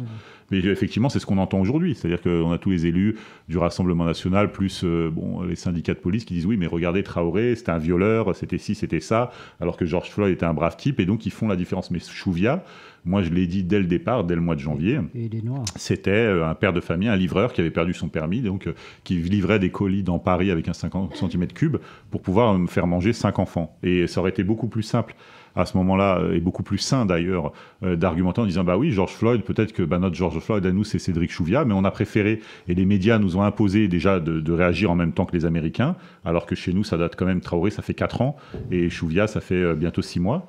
Et euh, en même temps, on... vous voyez, euh, le parallèle est pas sain, moi, je trouve. Et finalement, les gens euh, plongent tête baissée en disant oui, comité Adama, etc. J'ai rien contre. Moi, je, au contraire, je m'indigne de ce qui s'est passé parce que personne ne mérite de mourir dans ces conditions. Mais pourquoi est-ce qu'on ignore Cédric Chouviat Il n'est pas assez noir pour ressembler à Georges Floyd. Personne. Bah, mais je parle pas de vous. si on est là et qu'on en discute, c'est bien. parler des violences policières racistes voilà le sujet. alors, Chouvia était d'origine kabyle, il est enterré au cimetière musulman de Thiers. Donc, euh, il y avait aussi matière à déterminer que c'était pas un blanc, c'était, il n'était pas global, un polonais. Effectivement, on peut faire confusion. Oh, ça va bien avec les polonais. Arrêtez de stigmatiser. Si, un jour on vous croise, on vous interpellera un peu, moins, un peu moins violemment. Ils ont été mieux colonisés que les autres. Non, mais, non, mais euh, voilà. Non, mais, mais je suis, moi, moi je, suis, je suis plutôt inspiré, effectivement, parce que Monsieur a dit euh, tout à l'heure. Je crois que c'est Olivier, c'est ça, hein? Christophe, pardon. C'est parce que Christophe. Olivier. voilà, oui. Euh, non, mais ce que je veux dire par là, c'est qu'effectivement, voilà, euh, moi je crois qu'il faut, euh, en France, en fait, on a malheureusement un problème aujourd'hui euh, avec les masses médias et voilà, en fait, on a un problème d'autonomie, y compris maintenant dans les dans les polémiques médiatiques et politiques. C'est-à-dire que les, viols sur salariés, il y en a toujours eu en France. il a fallu qu'on attende l'affaire Weinstein pour se rendre compte que finalement, on avait des femmes qui étaient abusées en France aussi. Je veux dire, et la prochaine polémique, c'est quoi? En France, on n'est pas capable de traiter nous-mêmes nos propres difficultés et faire face à nos propres démons sans euh, l'aide des Américains. Euh, bon, voilà, s'il y avait un nationalisme à revendiquer avant celui du Front National, je pense que ce serait celui-ci. Moi, ce que je voudrais dire, c'est qu'il euh, n'y a pas de spontanéité dans ce qui se passe. Il n'y a pas de spontanéité dans ce qui se passe actuellement aux États-Unis. C'est pas ce qui est spontané, on va dire, c'est l'ampleur de l'événement l'ampleur de l'événement est imprévisible. Hmm. Euh, Black Lives euh, Matter, ça existe depuis 2013. C'est un mouvement qui euh, est né après l'affaire, une affaire tout aussi hmm. dramatique, qui était Ferguson. Ou, Voilà, c'était en Floride. C'est un mouvement qui a vraiment fait le tour des États-Unis. Moi, quand j'étais là-bas, il y avait des bus Black Lives Matter qui tournait dans, sur tout le territoire américain. Partout, des comités étaient montés, des réactions étaient faites, des violences policières euh, commises là-bas aux États-Unis, racistes, euh, entraînant la mort, injustes, etc. Il y en a eu entre 2013 et 2020, il y a dû en avoir plus de 1000 commises. Black Lives Matter a organisé des rassemblements devant les tribunaux, soutenu les familles, récolté de l'argent, payé des funérailles souvent, etc., pour aider euh, les, familles qui euh, étaient victimes, comme tu le rappelais. Sauf qu'ils avaient un président qui était noir, ça fait la grosse différence. Alors, euh, entre 2013 et 2020, moi, quand j'y étais en 2016, en 2016, il se passe un événement majeur ah, pour moi, je l'avais écrit à l'époque sur mon blog, c'est un événement majeur. Black Lives Matter converge avec Bernie Sanders et le mouvement pour euh, la révolution politique aux États-Unis et d'autres partis politiques de gauche. Ils convergent, ils se retrouvent ensemble dans les meetings et en fait, ce qu'ils décident, c'est que dans la tournée de Black Lives Matter, ils décident de tourner en même temps que Bernie Sanders. Donc de se retrouver dans les villes ensemble et dans les rassemblements. Et vous avez eu cette rencontre en 2016. N'oubliez pas que là, en 2020, le retrait de Sanders de la course à, l'élection, euh, à, la primaire démocrate, est un traumatisme et presque les gens sont un peu démoralisés. Euh, tous les activistes là-bas, qu'ils soient des activistes antiracistes, des activistes écolos, etc., le retrait de Sanders, ça, met un coup au moral, même si... Et en France, qui soutient euh, justement les minorités ou les mouvements antiracistes? C'est Majoubi qui va incarner on va dire, la, lutte des Maghrébins contre les discriminations. Je veux dire, euh, voilà, c'est pas comparable en tant que système. Euh, Eux, ils avaient Obama. Je veux dire, euh, en France, on n'a pas l'équivalent. Ce qu'on a, c'est des pions en général quand il y a de la, diversité. Euh, on, c'est pas la même histoire que l'histoire française. Moi, je vous dis pas que c'est des histoires calquées. Les ministres qu'on a servent à rien. La loi El Khomri. Oui, c'est pas une question. Je veux dire, El Khomri ne savait même pas combien on pouvait enchaîner de CDD alors qu'il était ministre du Travail. voir les gens en fonction. moi, bah, C'est pas moi. Hein. Moi, je les vois pas comme ça. Je parle. Arrêtons de regarder les gens en fonction de leur couleur de peau, de leurs origines. Quand vous êtes dans la fonction politique, que vous soyez une femme, Margaret Thatcher, c'est une femme, pour autant, elle n'a pas fait une politique ah antilibérale. Attention, euh, Merkel, etc. Ah, moi, j'aurais préféré un breton compétent à la place d'El Khomri, hein, ça c'est certain. J'ai rien contre elle en particulier, mais, c'est valable pour tous les autres. Moi, je crois que c'est pas le sujet. On ne regarde pas les gens en fonction de, leur apparence ah, ou de leurs origines, on les regarde en fonction de leur politique, de ce qu'ils mènent. en France, mais c'est là le sujet le débat, sur la diversité. Alors là, tu parles à Ah non, le racisme, moi, là, le débat, c'est le racisme. Et quand on regarde les gens à travers leurs origines, pour moi, justement, c'est ce que je disais en préambule de l'émission, c'est justement la définition du racisme. C'est justement ça, c'est-à-dire ne regarder les gens qu'à travers ce prisme-là. Moi, je ne supporte. Tu parles à quelqu'un, euh, tu connais pas mon histoire, c'est heureux. Ah non, mais je parle pas mais de moi, en 2007, euh, mais en 2007, je, 2006, je suis au Parti socialiste à l'époque. Je, je, souhaite me présenter à l'investiture pour les législatives. Ouais. D'accord, au sein du Parti socialiste. Il n'y avait pas assez d'arabes dans ta circo, donc Non, non, non. Moi, je, je, je, me, je me présente et je demande, alors que je suis d'origine machin, ils voulaient me mettre dans la case diversité. Je dis tout, tout, tout, tout. J'ai pas besoin d'être dans aucune case ni diversité ni quoi que ce soit. Je me présente au vote des militants. Donc euh, François Hollande, Bertrand Delanoë à l'époque, décident que non, il n'y aura pas de vote des militants parce qu'ils craignaient mon investiture par ce vote des militants. Et moi, je voulais un vote des militants parce que je ne voulais surtout pas, j'avais lutté, je m'étais opposé aux lois de discrimination positive, aux lois même de la parité, j'étais contre à l'époque. Euh, peut-être que j'ai eu tort avec le, temps, mais en tout cas j'étais contre à l'époque, etc. Donc j'arrive et on m'a éliminé de l'investiture et du vote. On a bloqué le vote en disant il faut faire. Non, ils m'ont dit il faut avant. faire la diversité dans la diversité. C'est une antillaise, Georges Paul Angevin à l'époque, qui a été investi à ma place parce qu'il fallait faire la diversité dans la diversité. Alors imagine comment ils avaient réussi à monter, je t'assure. hein. Je me retrouve un jour dans une réunion publique, j'ai euh, j'ai 20 personnes d'origine antillaise antillais qui me sautent à la gorge et qui sont à deux doigts de me frapper en me disant au nom de quoi tu t'opposes toi qui n'es pas française comme nous à Georges Paul Angevin je dis ok c'est bon je suis au Parti socialiste hein. toi, ça m'est arrivé au Conseil fédéral de Paris si des gens ont des doutes donc Moi, je suis d'accord avec je sais de- je vois ce que tu Avec veux Mouloud dire Aouni, il a fait pire. hein. Il l'a laissé se présenter. euh, ils ont raflé les suffrages dans le 93. À la fin, il l'a interdit de vice-présidence au conseil régional. hein. C'était Hollande aussi. Donc, Ouais. euh, à la limite, j'ai envie de dire, une fois, euh, c'est- ma faute. La deuxième fois, c'est ta faute. Quoi. Je veux dire, euh, global. Je dis pas ça pour toi, mais on- ils ont toujours été comme ça. C'est pas, c'est pas une surprise. Je veux dire, le Parti socialiste n'est plus à gauche, comme le disait encore une fois. dans les conseils d'administration. C'est-à-dire, il y a un grand truc, il faut les- que les femmes soient dans les conseils d'administration. Mais si ce sont des femmes qui ressemblent à Christine Lagarde, je ne vois pas l'intérêt. Et si ce sont des femmes noires qui sont dans les conseils d'administration et qui sont des passionnariats de, euh, du capitalisme financier, je ne vois pas l'intérêt euh, non plus. Et là-dessus, on est totalement euh, en phase. Et c'est pourquoi je dis toujours que le combat antiraciste est un combat qui doit trouver obligatoirement son prolongement, sa cohérence dans une globalité de combat euh, anti-capitaliste, euh, un combat euh, social, parce que autrement, ça n'a euh, totalement aucun intérêt. C'est comme le combat écologique finalement. On Oui. peut pas le, peut pas le Mais- mener si on détache du capitalisme. Oui, et en même temps, mais en même temps, les autres doivent être dans le combat Mais vous avez remarqué que, tu vois, par rapport à. Toi, tu dis, euh, on importe artificiellement des choses qui se passent aux États-Unis en France. Moi, je ne suis pas d'accord, parce que je pense aussi que on est dans un. Le monde est globalisé, on est dans un monde globalisé. La circulation des idées, la globalisation, c'est pas que la circulation des marchandises, c'est pas que la circulation des personnes, c'est aussi beaucoup la circulation des idées. Nous, on a lancé un, un- un site qui s'appelle lemondeencommun.info, qui justement, euh, on va chercher dans le monde entier, dans différentes langues, des choses communes de la pensée, de la philosophie, de l'analyse et des, et des faits, parce que les similitudes sont im- impressionnantes dans le monde. On est dans un univers, dans un monde globalisé, et moi, je ne suis pas pour démondialiser. Honnêtement, moi, j'aime cette globalisation, j'aime être connecté avec euh, des... Mais, mais quoi pourquoi- mais C'était- moi, je t'explique que, que quand un. Français à quelques kilomètres d'ici se fait euh, tuer euh, lors d'une interpellation en plaquage ventral, personne ne bouge. Et quand ça arrive dans le Minnesota, on sort tous dans la rue. Il n'y a, rien Euh, d'artificiel. c'est- Voilà, c'est- parce euh, que moi- ce que j'essaie de te dire, c'est que ce qui que je racontais l'histoire du mouvement Black Lives Matter pour raconter comment ça, s'est- ça a été travaillé et comment ils ont travaillé depuis sept ans. D'accord Pour en arriver à ce moment si fort où ils disent stop. Moi, j'ai discuté avec dans un le- Antillais, la, avec, euh, la- la- la première façon dont ça a pris aux États-Unis, et ça a surpris tout le monde là-bas, là c'est vrai que ça a surpris, c'est qu'au début les gens pensaient que ça s'arrêterait à Minneapolis. Comme ça s'était arrêté pour plein d'autres à leur, à leur ville, Loretta. Et là, ça a été la surprise, rappelez-vous, des premières cartes des États-Unis qu'on nous montrait. On nous montrait que c'était partout, ça s'allumait sur tout le pays. Et dès lors que ça s'est allumé sur tout le pays, ça a passé la frontière.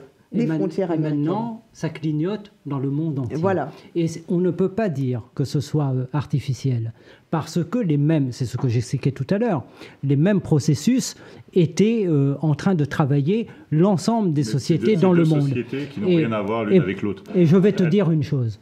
Euh, euh, Lorsqu'il euh, Après, Ces ces derniers mots avant de mourir étaient Je ne peux plus respirer. Je ne peux plus respirer. Mais paradoxalement, et presque ironiquement, sa mort a créé une respiration extraordinaire partout pour toutes celles et tous ceux qui ne pouvaient pas mettre ces questions dans le débat. Et regardez depuis quelques semaines de quoi on parle en France. De questions qui étaient totalement tabous. Mais ça a été bénéfique, ça, on est d'accord. Mais c'est très bénéfique. Ouais. Bon, mais ça correspond à une Mais, réalité. mais le il n'y a détonateur pas de... n'était pas chez nous, il il, n'y a- était outre-Atlantique. Oui, mais on ne sait pas où ça va se produire. Ça, c'est notre Mais- petit napoléonien. On aimerait Mais bien que ça démarre ça de chez nous, mais correspond, ça correspond à des réalités concrètes partout. En euh, Australie, c'est quand même extraordinaire. 50 000 personnes à Sydney dans la rue. Les aborigènes, Ça veut dire que si ça démarre pas là-bas, ça démarre jamais. les quoi. Ça, aborigènes qui étaient cachés totalement, qui restaient totalement le- reclus, le ils, re- ils sortent. Attends. Les aborigènes sortent dans la rue. Ils sortent dans la rue, ils vont à Sydney. ils sont accompagnés aussi d'une jeunesse australienne hmm. qui euh, les accompagne dans leur combat. Pour moi, ça n'a rien à voir parce que J'en ai discuté avec euh, au palais de justice une fois, bon parce qu'il y a des temps d'attente qui sont assez longs, donc j'étais en police d'audience. Il y avait un avocat euh, d'origine antillaise, c'est-à-dire bon, un antillais.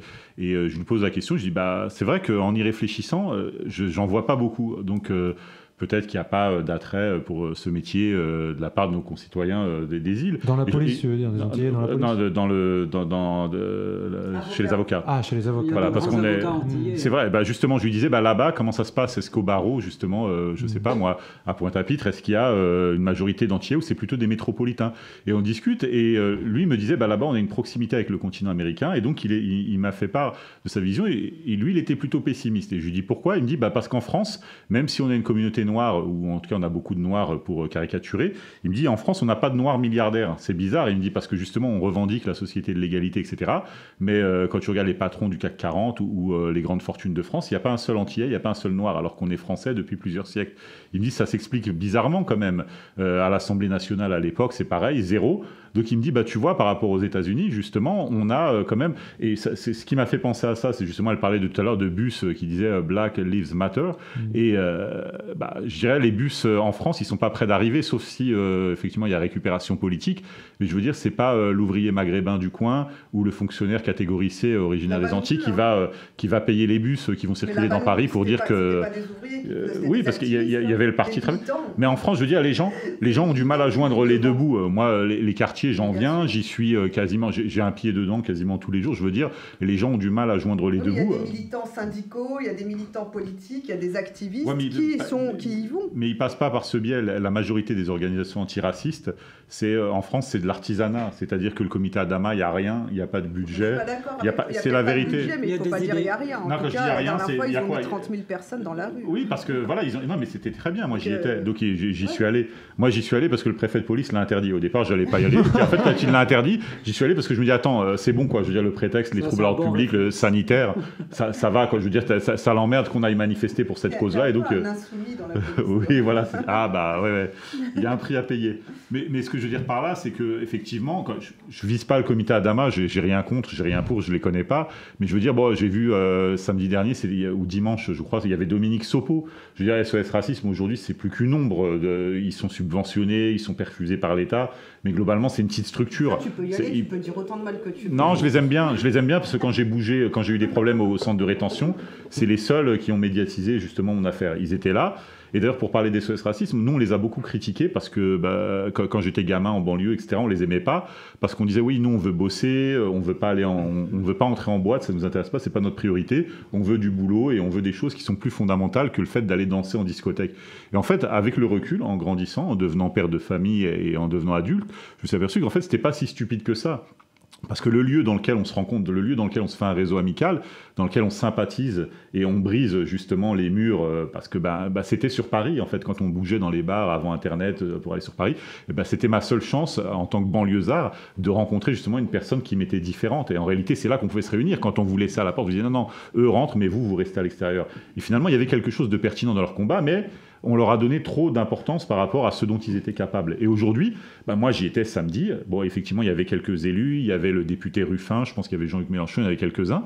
Et euh, il y avait Dominique Sopo. Donc je me dis, merde, depuis les années 80, en fait, on n'a pas avancé. C'est-à-dire que la, la, vitrine de la lutte antiraciste en France aujourd'hui, c'est SOS Racisme. C'est une association de quartier quasiment. Ils ont un local de 50 mètres carrés dans le 19e. Alors là, je, vais, je vais vraiment parler en tant que député. Allez. On pas longtemps alors, hein, mais vas-y. non. Il peut y avoir des différences d'approche entre les organisations. C'est évident, c'est clair. Mais ce que je veux dire, c'est que toutes les personnes sont les bienvenues dans la lutte euh, contre le racisme. Toutes. Elles peuvent avoir des approches différentes, préférer SOS racisme ou être sur d'autres positions et aller ailleurs. Mais ce combat ne doit pas exclure, ne doit pas diviser. Ce combat doit unir. Et on ne doit pas sortir de ce combat avec des discours qui créent des déchirements. C'est exactement le contraire qu'il faut faire. Il faut avoir des discours qui créent l'unité. l'unité euh, de la nation. Parce que le grand risque pour la société française, c'est d'aller vers des fragmentations.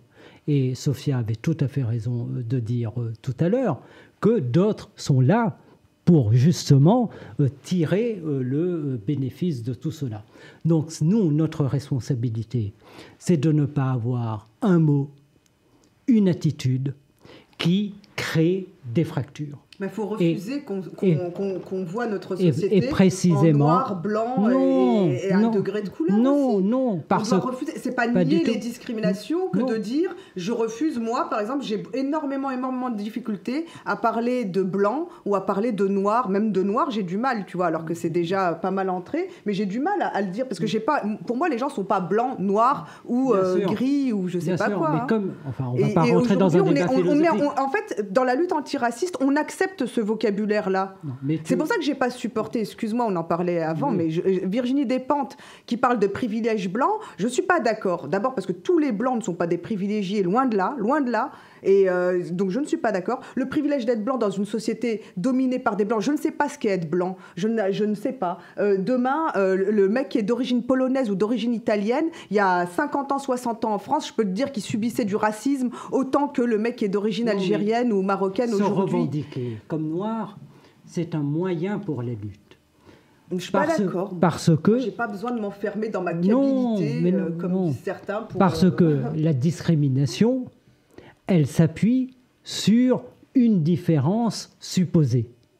Et la base de la discrimination, c'est de mettre en évidence des différences fantasmées. Et c'est pourquoi tous les groupes qui sont face à euh, des discriminations, ils se regroupent en exaltant cette différence comme moyen de lutte mais ça ne réduit pas. Ça ne fonctionne pas déjà. Non, mais attends. Ils aggravent le je, problème. Je peux continuer. terminer quand même. Un gay, un gay, il n'est pas que gay. Ah, S'il est noir, euh, musulman et petit, non, mais c'est beaucoup d'autres choses. Mais lorsqu'il est dans le combat contre l'homophobie, alors c'est le combat des gays. Il en a été de même pour les femmes. C'est-à-dire, ça a été le combat des femmes. Mais les femmes ne sont pas seulement des femmes, elles sont beaucoup plus que des femmes. Et là, dans le combat, euh, mais évidemment, et ben oui, et dans le combat. Non, mais quand je dis beaucoup plus que des femmes, c'est tout, tout, un univers. Mais le gay aussi. Et, pareil, et, pareil pour le noir, parce que le racisme, précisément, c'est de d'enfermer quelqu'un dans cette condition-là. Tu comprends Je, comprends, mais moi je n'arrive pas à voir les choses. Je vais essayer de dire l'idée calmement pour qu'on arrive. Ensuite, le noir, il est. oui. Eh, respecte-moi. C'est parce que je suis une femme que tu me coupes la parole. Oui, mais il doit avoir des origines méditerranéennes. Ça doit être ça, à mon avis. Non, mais le noir, le noir a été inventé par le blanc. Je crois pas.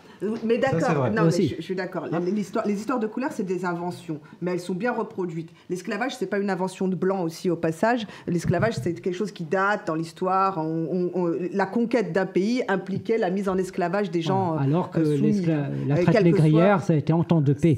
voilà, et ça, c'est encore autre chose, et ça vient après. On est d'accord, mais pour, euh, pour éviter toutes les confusions. Mais moi, ce que je refuse vraiment, quand tu entres dans le débat public et dans le combat politique, euh, et la défense euh, et la lutte contre les discriminations, donc la défense de l'égalité, c'est un combat politique. Quand tu entres dans ce combat-là, tu le fais dans, dans le syndicalisme, tu le fais dans la, un parti politique, un mouvement politique, ou tu le fais dans une association, ou même en tant qu'éditorialiste à BFM TV. Proche de la France insoumise. Peu importe. En tout cas, quand tu entres dans le débat public et dans le débat politique, pour moi, tu n'es plus ni noir, ni arabe, ni juif, ni femme, ni gay, etc. Tu es l'incarnation, tu dois porter les idées et euh, la mouvance, la tendance que tu, défends. Donc tout ça doit être effacé, premièrement. Je pense aussi que moi, euh, je ne remettrai jamais en question le fait que euh, des gens qui sont pas victimes de racisme puissent être des antiracistes et être porte-parole de personnes victimes de racisme. Moi, je ne suis pas d'accord pour dire qui mieux placé qu'un noir parce qu'il vit, ou un arabe, ou un musulman, ou un juif, etc. Qui mieux placé qu'une personne qui vit le racisme pour parler du racisme? Non, je suis désolée. Pour moi, des gens non victimes de racisme, quand j'entends Jean-Luc Mélenchon qui n'a jamais été victime de racisme de sa vie, quand il était petit, ils l'ont traité de bougnoul à, en Normandie. Mais ah bah, certainement qu'il n'a pas la même expérience que toi, mais quand il te parle de la lutte antiraciste, je peux te dire qu'il a la même ferveur que toi. Hein. Ferveur sans doute, et pas la même expérience. Mais c'est l'expérience, euh, ça me fait penser à la démarche de Ségolène Royal qui disait soyons, euh, prenons les experts de, de, la vie, vous êtes des experts. C'est Macron qui dit toi, tu as une expertise dans telle multinationale, allez, tu vas faire ça. Pas une victime. Mais les victimes ne doivent pas forcément. Enfin, c'est pas ça. Ça se passe pas comme ça.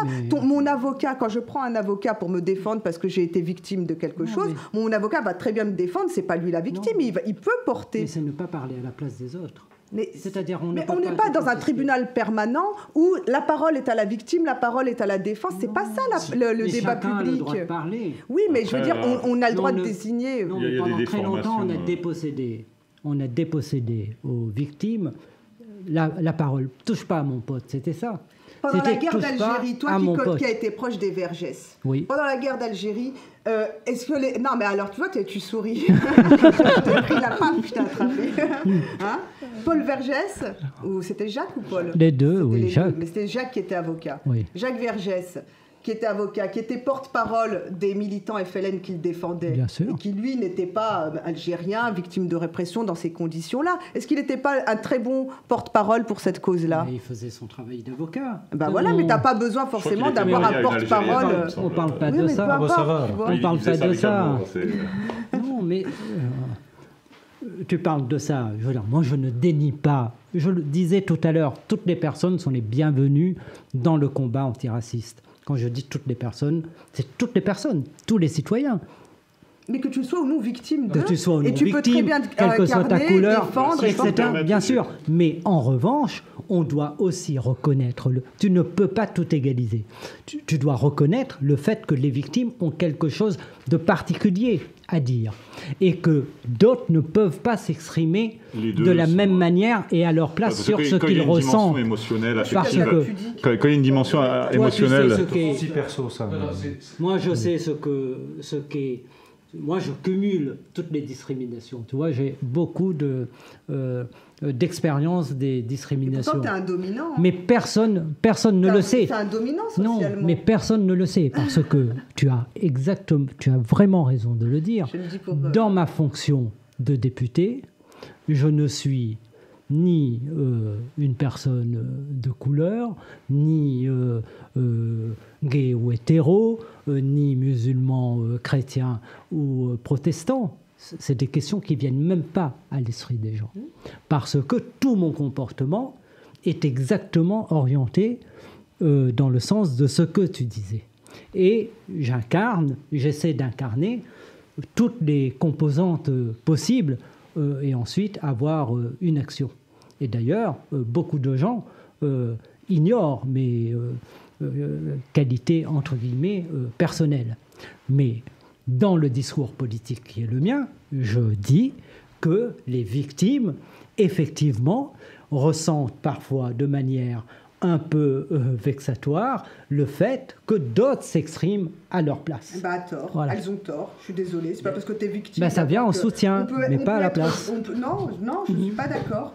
Moi, je pense qu'il n'y a pas besoin d'être, euh, je le répète, je le redis, et c'est voilà nos camarades et la personne qui nous écoute. Moi, je ne fais pas partie de ceux qui considèrent qu'il faut avoir été victime de viol pour, euh, pour être capable, pour être une féministe. je ne fais pas. Voilà, je ne suis pas d'accord avec toute cette. Non, mais c'est tout, c'est toute cette mouvance. Je suis féministe, je suis pas une femme. D'accord, bah voilà. Et ben je pense d'abord d'une, je pense que la parole de, de, la victime ne vaut pas euh, plus que la parole de quelqu'un qui défend une cause. Si c'est la même cause, caricature ce que non, peut-être peut-être peut-être une parole apaisante. Peut-être. Vous arrêtez de vous chamailler, sinon je vais siffler la fin de la récré. Peut-être que je suis un peu de mauvaise foi dès que j'étais en face de moi. Beaucoup, beaucoup. vrai Noam, oui, beaucoup. Ouais, ah ouais? Oui, parce que vous dites pas des choses euh, sensiblement différentes. Ouais, bah, nous, on aime bien Noam, Noam allait le dire. Ouais, ils Tout sont ça lancés est là, ils, ils- sont euh, lancés. Oui, bah, on m'a pas laissé euh, la microseconde pour euh, Ouais. m'immiscer dans le. Mais c'est pas grave, ils sont Oui. passionnés. euh. Euh, non, je vous en prie. Bah, bah, oui, voilà. Moi, je dirais que, que les. justement, c'est un débat qui exige une forme de sérénité en réalité, parce qu'en ce moment, on est plutôt dans la controverse. Moi, j'étais samedi euh, à, la, à la manifestation. Je ne savais pas qui l'organisait. J'ai vu un type de la LDNA, je crois, qui prenait la parole devant l'Assemblée nationale et qui, euh, la Ligue de défense noire africaine, Ah et Ah. qui, euh, comment dire, euh, fustigeait Colbert en fait, euh, et puis euh, voilà, qualifiait la France, de- de- je crois, terro- d'État terroriste, raciste et autres. Et euh, bah, justement, moi, je me suis senti un peu gêné parce que quand j'ai tourné la tête, en fait, je m'apercevais qu'il y avait 20% de noirs en fait dans la manifestation. Donc tous les autres qui étaient là se sont vus finalement dessaisis de leur bonne volonté parce que, bah, euh, limite, on insinuait qu'ils n'avaient pas légitimité à être là puisque c'était une manifestation de noirs pour le droit des noirs. Et moi, ça, je l'ai retrouvé euh, chez les musulmans aussi. hein. C'est-à-dire que bah, quand les, les fois où j'ai été, euh, moi, moi, je parle des organisations musulmanes, c'est-à-dire que ça a été mon boulot pendant 10 ans d'aller. euh, Oui, alors en plus, tu as écrit un, un livre là-dessus qui s'appelle La France doit savoir. La France doit savoir. Voilà, donc euh, j'étais j'étais euh, en relation avec les, les organisations musulmanes euh, de, de France. C'était un flic antiterroriste hein, pour. euh, Voilà, entre autres. Et, euh, et donc, euh, il y avait cette. euh, en fait, alors chez eux, c'était un petit peu différent. L'idée, c'était de dire, euh, bah, de prendre pour modèle le CRIF, c'est-à-dire en disant, bah voilà, le CRIF a réussi finalement à servir euh, l'élite politique française, à, à régner entre guillemets, à imposer une forme de diktat euh, sur euh, l'antisémitisme. Et il faut qu'en France, on puisse euh, inventer un terme à l'islamophobie. Et puis hop, on va essayer de mettre la pression sur les autorités pour pouvoir faire de l'islamophobie un racisme spécifique au même titre que l'antisémitisme. Non, mais c'est le discours qui est tenu. l'origine, Je dis pas que je dis pas que je le valide.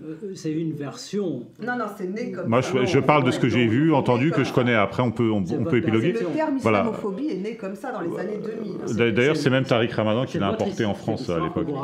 Voilà, Après, il a c'est- évolué et aujourd'hui, il a une autre signification. Non, mais euh, je suis désolé. Si ça, je suis désolé que ce soit gênant. Moi, je suis plutôt quelqu'un d'assez cash, donc je parle texto de. C'était mon métier, c'est-à-dire que ça rentre par les oreilles et puis hop, ça ressort sur le stylo. C'était un peu ça. Et donc, euh, globalement. Euh, en fait, moi, c'est si je devais définir à titre personnel, puisque maintenant je suis plus là pour observer euh, la vie politique ou la vie associative, mais aussi pour réfléchir à analyser. À titre personnel, parce que je suis d'origine étrangère, ça aurait échappé à personne. hein. J'ai des origines algériennes, je suis de confession musulmane. Et donc, euh, pour moi, la, version apaisée de l'antiracisme, ce serait pas finalement de revendiquer euh, un communautarisme qui domine les autres parce que ben, les choses se prennent et parce qu'il faut prendre le pouvoir par la force ou par les urnes et dominer les gens et créer des groupes de pression, hein, parce qu'on parlait du modèle états-unien, c'est ça, on appelle ça des groupes de pression, des lobbies. Moi, je crois, euh, peut-être naïvement aujourd'hui, mais à une vie apaisée finalement au milieu des autres, parce que je, on se rend bien compte qu'être seul chez soi devant son smartphone ou son ordinateur ou sa télé, comme le seront un certain nombre de compatriotes dimanche soir, c'est pas ce qui rend heureux dans la vie. On a besoin d'un lien social, de pouvoir vivre et s'épanouir avec les autres, avec nos différences, sans les nier, sans les revendiquer. Et pour moi, c'est ça l'aboutissement. C'est pas l'idée de dire, bah finalement, euh, aujourd'hui c'est les juifs, demain c'est les noirs, parce qu'on a eu le cran, etc. Le cran d'ailleurs, c'est calqué directement sur le CRIF. Et euh, les Maghrébins ont essayé de faire la même chose. hein. Ils appelaient ça le CRIF musulman, puis ils ont essayé de faire. Moi, c'est pas mon idéal. Et le jour où ça existera, moi, ça m'intéresse pas euh, d'y adhérer.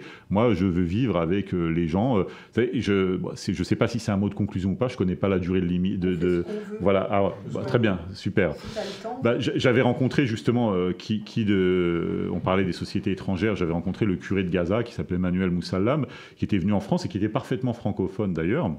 À un moment, euh, il y avait le concept de coexistence qui était euh, lancé entre les religions en France. D'ailleurs, la Réunion, je pense que vous en savez quelque chose, c'est un modèle sur le territoire national euh, de coexistence entre les gens de diverses sensibilités. Je ne vais pas appeler ça des communautés, parce que c'est bon. Mais euh, globalement, euh, bah, lui disait, moi, je veux pas coexister avec vous, je veux vivre avec vous, en fait. Et ça fait une très large différence entre les deux concepts. Euh, euh, voilà, il a, il a dit moi je coexistais à côté de vous, en même pacifiquement, ça m'intéresse pas. Je veux vivre avec vous. Et moi j'ai envie de dire qu'à titre personnel, en tant que maghrébin, je m'estime, je, m- je m'exprime pas souvent à ce titre. Moi je veux vivre avec les gens en fait qui me sont différents parce que bah, ce sont mes voisins. Je, je veux dire, je vais pas habiter dans un immeuble où il y a que des maghrébins pour me sentir en paix avec les gens qui m'entourent. Je choisis choisis pas les gens qui m'entourent à l'école euh, de mes enfants, etc. Il y a des gens de diverses sensibilités. Et moi, je veux vivre avec tous ces gens-là, justement. Si, je, si j'ai appris quelque chose, en tout cas, de ma carrière de flic antiterroriste, c'est le discours de cet homme qui disait la coexistence aujourd'hui, c'est insuffisant. Et encore moins, j'ai envie de dire, une communauté qui s'organise en lobby ou en groupe de pression pour dominer les autres. C'est pas du tout le modèle auquel j'aspire. Voilà. moi, moi, je te rejoins complètement là-dessus. Je, partage ce, point de vue-là. Je, pense qu'on euh, on perdrait vraiment euh, tout le sens de, ce qui nous a rassemblés là ce soir, c'est-à-dire la voie républicaine. Et on se tromperait complètement et on irait dans une impasse si euh, on, commençait euh, là à se dire euh, il y a des il, existe un privilège blanc, les blancs, les ceci, les noirs. Je, pense qu'il faut qu'on le refuse catégoriquement, ce qui ne veut pas dire qu'on ne doit pas lutter contre les discriminations. On est tous d'accord ici, Noam l'a dénoncé dans la police. La, police est malade en ce moment, je pense de plusieurs choses, mais entre autres de, de cette question-là du racisme qui est en train vraiment de laminer la police. Alexandre me disait hier, euh, depuis le début de l'année, depuis janvier. il existe, Langlois, qui est euh, syndicaliste, aussi, syndicaliste euh, Vigie, disait depuis le début de l'année, donc depuis janvier, il existe la possibilité de faire des, des, ruptures conventionnelles dans la police avec des policiers. Et il me disait, c'est le, les gens s'en vont, se sauvent, en profitent pour, pour partir de la police parce qu'ils n'en peuvent plus de. Oui, j'ai un message qui est son portable que je ne montrerai pas par pudeur, mais d'un collègue qui était euh, l'un de nos adhérents chez Vigie, qui dit euh, écoutez, euh, merci, j'ai signé justement une rupture conventionnelle. Donc je pense qu'Alexandre pensait à lui en disant ça.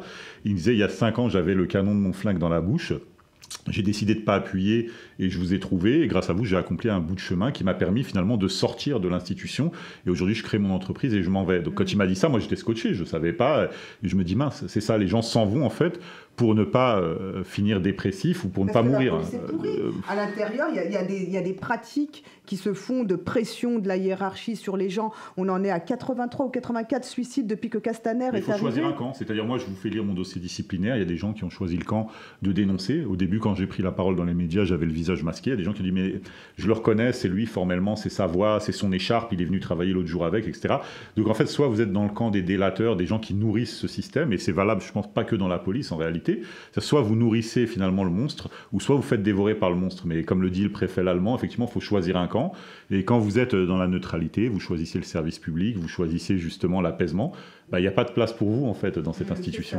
Et pardon, de, parce que je, pensais que tout à l'heure j'allais conclure, mais il y a un élément que moi je, que je trouve d'une importance capitale parce que euh, vous m'avez inspiré tout à l'heure que vous en avez parlé et Sophia euh, vient de me le rappeler c'est euh, qu'en fait la violence c'est pas simplement une violence physique. En France, au contraire, par rapport aux États-Unis, je dirais dire qu'on n'est pas des spécialistes de la violence physique. Et si c'était que ça, je pense que le problème serait plus simple à. Non, non, mais ce que je veux dire, c'est que si, si, le problème était juste celui de la violence physique, en fait, il serait très simple à résoudre.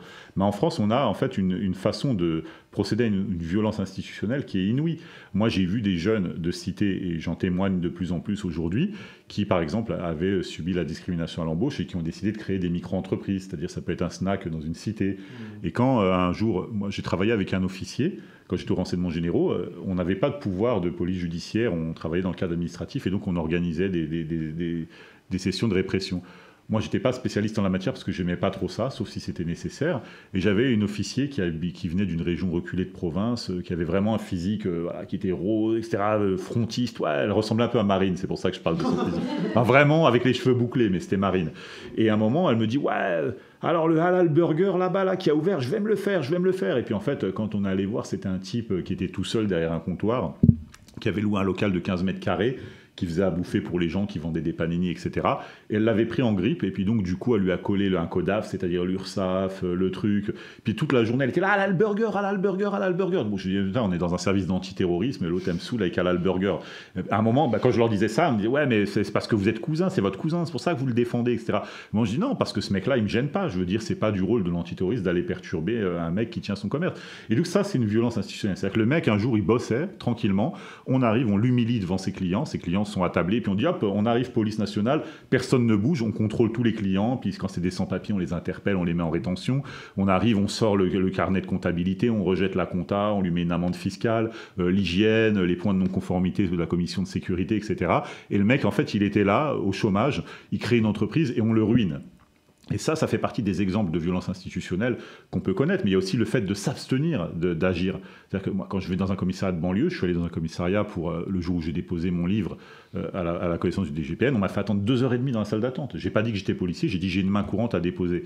Ils savaient pas si j'étais victime de quelque chose ou quoi que ce soit. On m'a mis sur une chaise, on m'a fait patienter deux heures et demie. À un moment, quand, au bout de deux heures, j'ai dit écoutez, euh, soit je m'en vais, soit on m'accueille, mais là il y a personne avant moi. Faut, je comprends pas pourquoi j'attends. Ah, vous attendez et puis c'est tout. Je me dis mince, heureusement que je me suis pas fait tabasser avant ou que je me suis pas fait arracher mon portefeuille. Je dirais la, la façon dont on m'a parlé, c'était inadmissible. Honnêtement, c'était complètement inhumain. et ça... ça, arrive aussi à des gens euh, de plus en plus là, parce que dans le genre de témoignage, l'autre jour sur Twitter, il y a une journaliste euh, mhm. euh, qui, témoigne de ça et qui raconte qu'elle se fait arrêter pour un contrôle de routier. Hein. Elle avait ses, ses, écouteurs au volant, ce qui ont été interdit. Elle se fait contrôler. Elle dit et la violence de la, de, de la policière qui la contrôle est immédiate. Elle dit, voilà, c'est tout de suite le tutoiement, tout de suite l'agressivité. Et elle dit, je n'ai même pas compris pourquoi cette violence-là. Et c'est pour le coup, c'était pas du racisme, mais c'est parce que il se passe. Moi, quand je dis la police, il y a euh, l'institution policière, les policiers, la police va mal en ce moment. Il y a je, je, je, crains vraiment que euh, c'est quoi, c'est quoi l'issue en fait? Comment, comment on règle le problème de la police? Parce que Castaner, il n'a pas l'air d'être décidé à partir. Voilà, moi j'ai une personne qui m'a contacté ce matin qui me dit j'ai vendu ma voiture il y a 5 ans, depuis 5 ans je reçois des amendes en cascade, quand je vais au commissariat on m'apporte pas de solution. J'ai voulu déposer plainte, on m'a refusé la plainte, j'ai voulu déposer une main courante, on m'a refusé la main courante, moi on me l'a déjà fait, je suis allé au commissariat anonymement, je dis j'ai une déclaration de main courante à faire. On me dit non, c'est pas possible. Je dis comment ça, euh, légalement, ça n'existe pas? Je fais une déclaration, vous êtes là pour noter, pour acter tamponner. Je veux dire, vous n'avez pas à m'interdire de déclarer quelque chose. À un moment, quand ils se sont aperçus que je connaissais, ils ne savaient pas si j'étais avocat, si j'étais policier. Ils ont commencé à comprendre et j'ai senti que ça a cédé à un moment. Mais je me mets à la place de l'usager lambda. Et ça, ça arrivé en banlieue, encore une fois, comme par hasard je veux dire, euh, qui n'a pas appelé un moment parce que bah, y avait une voiture garée devant chez lui, parce qu'il y avait du tapage, et puis que vous dites, ah, mais on s'en fout, euh, c'est bon. Euh, finalement, votre avis et votre mal-être ne nous intéressent pas. On ne vient pas parce que c'est vous. vous voyez, ça, ça, c'est une violence. D'accord, mais là, tu parles en tant que citoyen, mais en tant que policier, tu as quoi Tu nous dis quoi là En tant que syndicaliste policier, tu nous dis quoi sur la police? C'est foutu là, ça va se rétablir, euh, on va récupérer quelque à ce propos, chose. À ce propos, il y a le, syndicat CGPFO euh, qui, a, une déclaration quand même, je ne sais pas si, si c'est Qui était venu manifester devant le siège de la France Insoumise, je eh peux vous ben, dire que ce pas des amis. Hein. J'appelle mes collègues à ne plus interpeller, à ne plus intervenir pour protester contre les annonces de Castaner. Euh, c'est des choses qu'on voit régulièrement ou c'est c'est aussi symptomatique? Bah, Ils savent très bien que Castaner est plus vraiment légitime au sein de l'institution, au aux yeux des Français, il l'est plus du tout. Hein. C'est-à-dire que c'est, oui, mais je veux dire, bon, il a, il a que finalement pour, euh, vous savez, quand il y a eu l'affaire Harpon, à un moment, il a été euh, question de la démission du ministre. Mmh. Il a dit, bah non, SGP Unité m'a accueilli à Biarritz il y a quelques jours, les relations sont fort chaleureuses. Et ensuite, on a eu un article, je crois que c'était dans Le Monde, qui disait, euh, les syndicats de police ne demandent pas encore la tête de Castaner. Donc c'est les mmh. syndicats qui le tiennent. Donc là, il le menace, à mon avis, de le larguer. Et finalement, c'est une sommation de revenir sur ce qu'il a dit, ce qui s'est fait d'ailleurs. À un moment, ils ont dit oui, mais en même temps, euh, bon, la suspension immédiate, etc. Mais c'est une situation extrêmement grave. On n'a jamais vu ça. Et lorsque vous dites, ils le tiennent. Et on est dans une situation aujourd'hui où ce sont les syndicats de policiers qui euh, menacent euh, le pouvoir politique. Donc c'est c'est quelque chose qu'on a rarement vu par le passé et qui pose. Le président de la République, quand ils dit on vous a exactement. souvenez-vous-en. Et ah absolument. Donc euh, ça, c'est une situation qui Créée fait... par le politique, tu es d'accord? Bien sûr, bien sûr. Et comme disait d'ailleurs Jean-Luc Mélenchon, je veux dire, tout tient dans le consentement.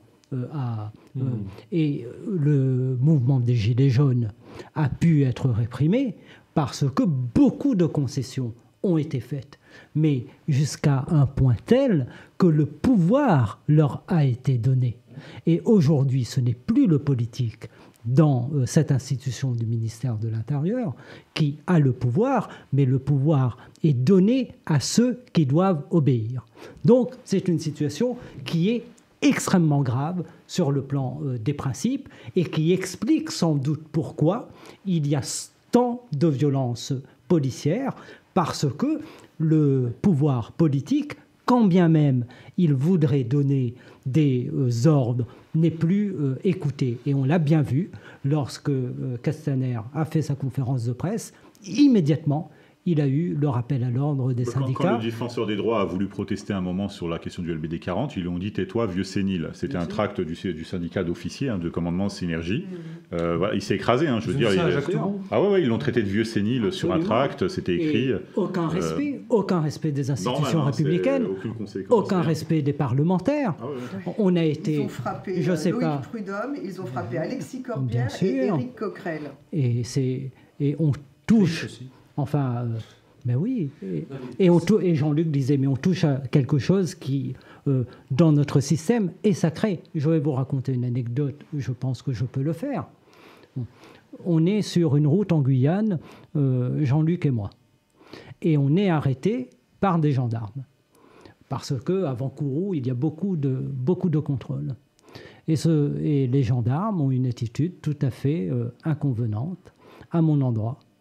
Et on ne peut pas dire qu'ils aient eu non plus une attitude euh, digne de gendarmes vis-à-vis de deux euh, parlementaires, y compris de Jean-Luc Mélenchon. Mais leur attitude vis-à-vis de moi était euh, contrevenée à toutes les règles et à tout ce qu'on peut attendre des, des gendarmes. Et, et, voilà où on en est aujourd'hui. Aucun respect des institutions républicaines. Il ne s'agit pas de euh, se courber devant les élus. Eux-mêmes ne respectent pas leur euh, fonction, leur métier, bien sûr, leur parce qu'ils incarnent. aussi, hein, je veux dire. Euh, parce que lorsqu'ils le problème, c'est ceux qui mangent pas de porc et qui font le ramadan. Hein, Vous savez, le ministre, c'est le, premier problème. Le Rio, le Rio, c'est important. Mais ce qu'on voit en premier, c'est bleu, blanc, rouge. Et les, les gendarmes et les policiers devraient toujours se souvenir que sur leur uniforme, ils portent les bannières euh, de la République. Et ils sont perçus ainsi. vous avez vu les groupes Facebook au plan intellectuel, ce que ça donne Vous avez vu les, les mecs, franchement, ils doivent qui ont avoir une attitude. Sur, le niveau, ils doivent avoir une attitude. Non, mais honnêtement, ils sont loin de cette réflexion-là. Je veux dire, il ne faut pas trop les surestimer pour certains. Il y en a des très bons. vous avez vu le groupe Facebook Franchement, moi, je, il, moi, il, me critique assez vivement et quoi, il m'insulte. Hein. Si c'était que de la critique, c'était ça. Mais je veux dire, je perds pas mon temps à discuter ou à répondre à ces gens-là. Franchement, euh, là, on est. Euh, je pense que le niveau est trop élevé pour moi, quoi. Je veux dire, très honnêtement, non, mais c'est. Donc, vous leur tenez ce discours-là. Bon, s'ils sont obligés de vous écouter et s'ils sentent qu'ils sont un peu menacés, ils vont dire oui, monsieur, vous avez raison, etc. Mais euh, ils sont en roue libre total. Moi, je crois que il faut. Euh... On les arrête? Parce que c'est une vraie question dans la mesure où euh, est-ce que il s'agit aujourd'hui, ça peut arriver, attention. Est-ce qu'il faut dissoudre la police? Alors, non, Tu vois, ah, non, mais attends, je, je, Bien sûr, je pose la question pour provoquer.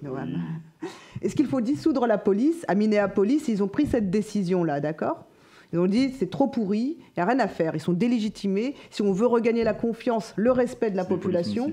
D'accord, je comprends. C'est pas la même organisation, tout ce que tu veux. Je, connais le système. C'est quand même la police. Voilà, ils ont les mêmes pouvoirs, ils ont les mêmes flingues, les mêmes menottes à la fin, le même taser et les mêmes euh, clés euh, de. Ah, c'est les mêmes pratiques, non? C'est de la police. Ils saisissent les gens de la même façon. Est-ce qu'on dissout la police? Certainement pas. Écoutez-moi, moi je vais parler aux gens qui ne peuvent pas répondre. c'est un débat animé. c'est vrai. On, dissout la police et on crée une garde républicaine. On refonde ailleurs, ah. sous un autre nom, une garde républicaine. L'AEC prévoit de créer une garde républicaine on recrée une garde républicaine. Le niveau de recrutement ne doit pas être le, même pour toutes les fonctions de la police, d'accord? Le niveau de formation, il faut tout revoir. on ne va pas refaire le, les, besoins de la police sont énormes. Hein. Le premier besoin, c'est de la formation. Hein. Tout premier besoin. S'il y a quelque chose qu'il faut reprendre là, c'est euh, on forme ces gens-là, on remet des écoles de police, on remet euh, une formation plus longue, au minimum un an, minimum peut-être 18 mois, parce qu'il y a beaucoup de, il y a un gap là, il y a beaucoup à rattraper. On réélève le niveau de recrutement c'est pas à 6 de moyenne. Hein. on va, euh, les, policiers aujourd'hui sont recrutés à 6 de moyenne au concours. Moi j'ai abandonné à 8. Oui, moi, c'est Alexandre hier qui me dit ils sont descendus jusqu'à 6 de moyenne. C'est-à-dire que voilà, voilà à quel niveau sont recrutés les, les garçons ou les filles, hein, qui sont jeunes souvent quand ils sont recrutés d'ailleurs. Donc il faut revoir ça. Moi je dis, est-ce qu'il faut dissoudre la police, créer autre chose un autre corps, plusieurs autres corps? Est-ce qu'il faut euh, couper les têtes de la police?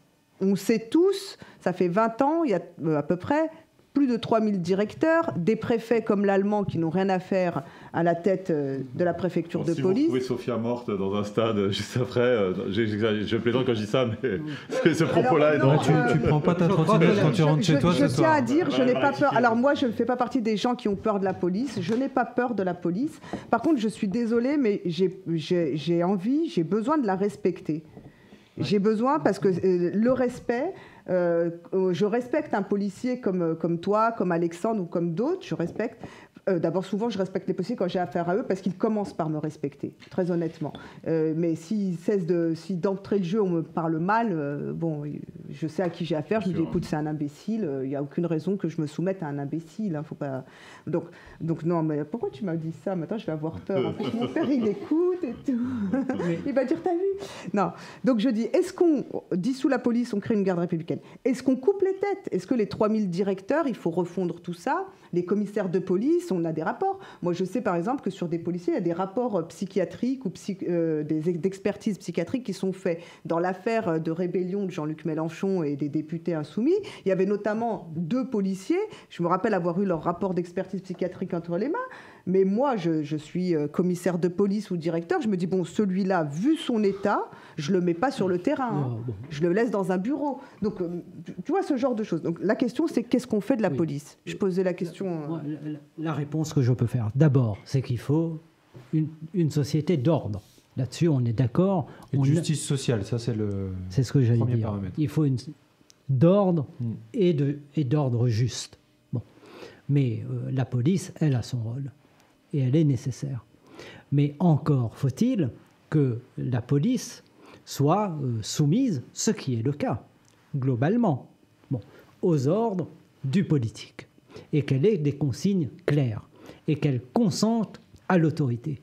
Et c'est pourquoi je crois que le problème essentiel, il est bien sûr, il y a les dérives, les bavures, etc.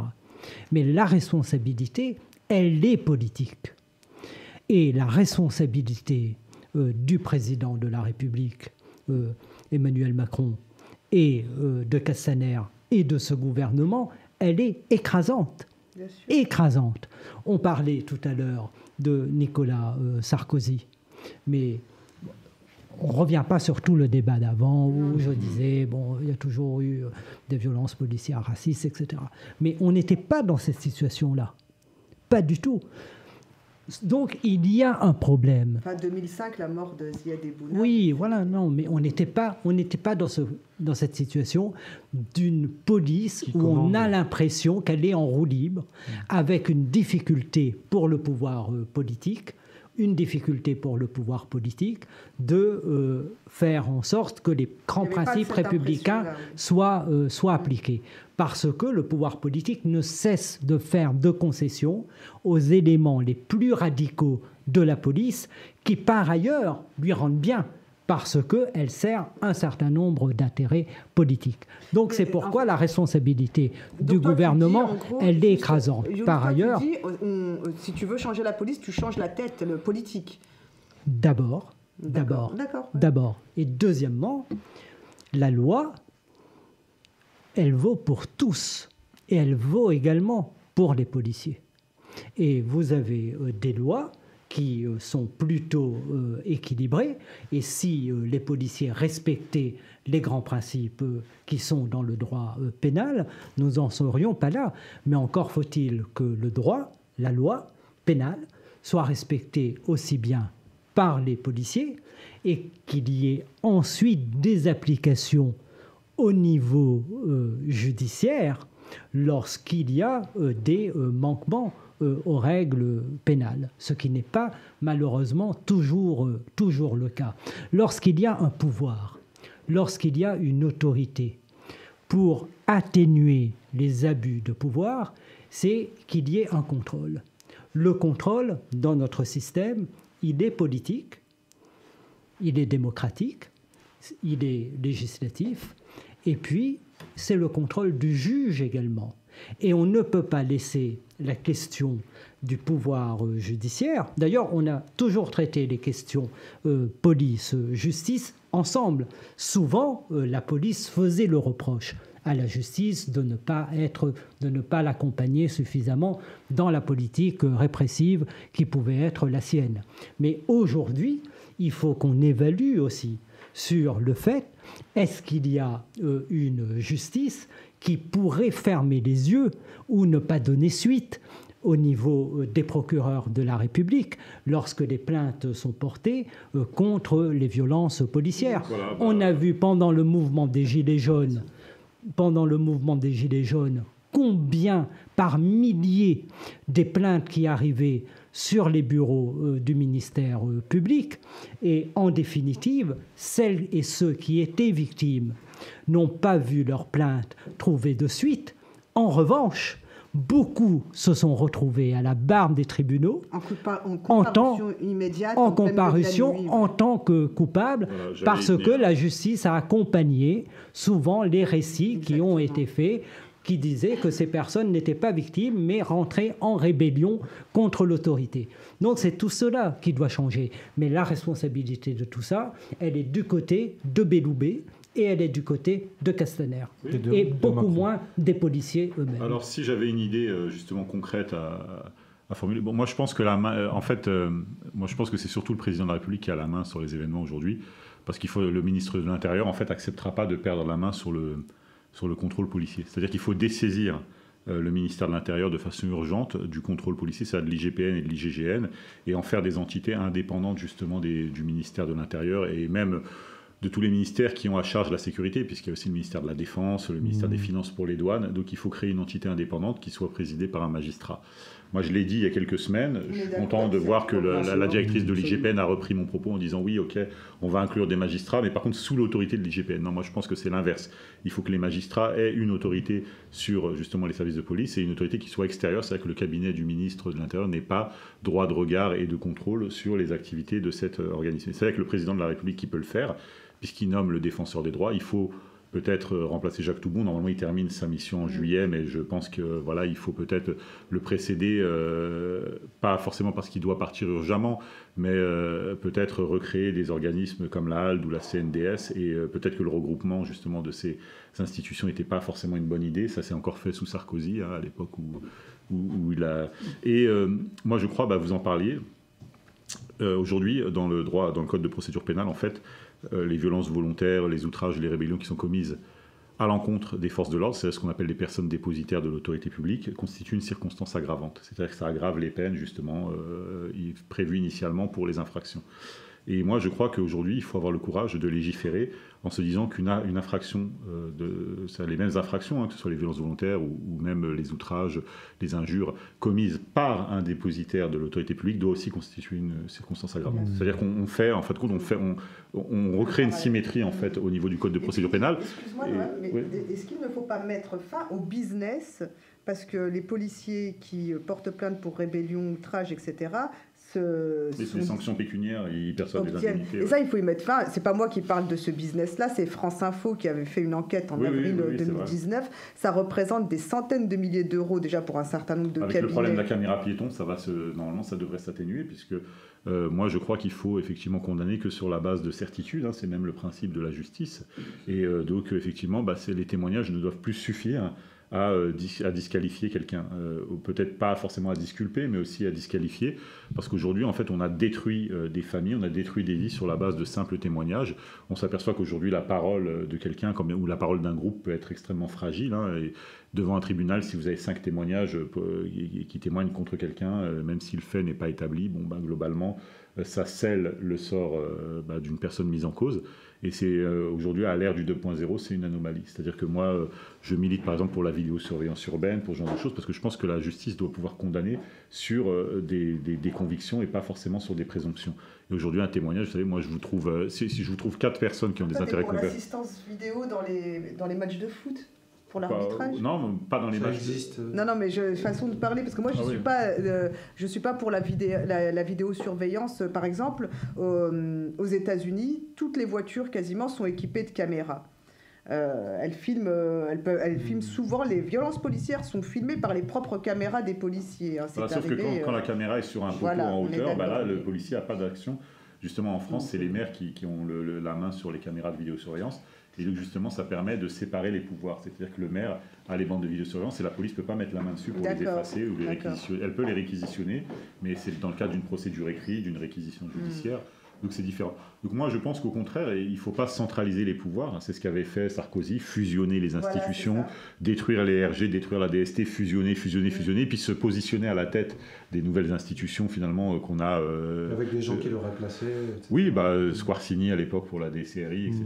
Mm. Donc voilà. Et, tout ça, en fin de compte, c'est, bon, on s'aperçoit que c'est malsain, qu'il faut rétro-pédaler et qu'il faut diversifier. je pense vraiment que c'est vraiment des questions que moi je voulais poser à un policier et un syndicaliste, puisque vous portez quand même un certain nombre de revendications. C'est-à-dire que euh, aujourd'hui, on, fait le, même constat sur l'état de la police, euh, des policiers. On est mmh. d'accord et complètement d'accord pour dire que énormément de policiers sont en souffrance et que je pense moi aussi que la majorité des policiers n'est pas raciste, n'approuve pas, euh, euh, n'approuve pas de se retrouver comme ça montré du doigt et puis cette défiance avec la population. Et puis les policiers ils n'ont pas envie de plaire à une partie de la population et une autre partie les déteste. C'est pas ça personne n'a envie de ça. Mmh. on, ne se dit pas ah bah je m'en fous de pas être aimé par 60% des Français tant qu'il y en a encore 42% qui m'aiment. Les policiers pensent pas comme ça. Ce qui compte c'est est-ce que les gens vont m'accorder de l'autorité, me respecter parce que ils vont estimer que je représente et que je fais bien la chose, le métier que je suis censé faire. En, général, ils ne demandent pas l'autorisation avant d'exercer les pouvoirs de police. Au contraire, ce qu'on leur reproche aujourd'hui, c'est plutôt d'en abuser.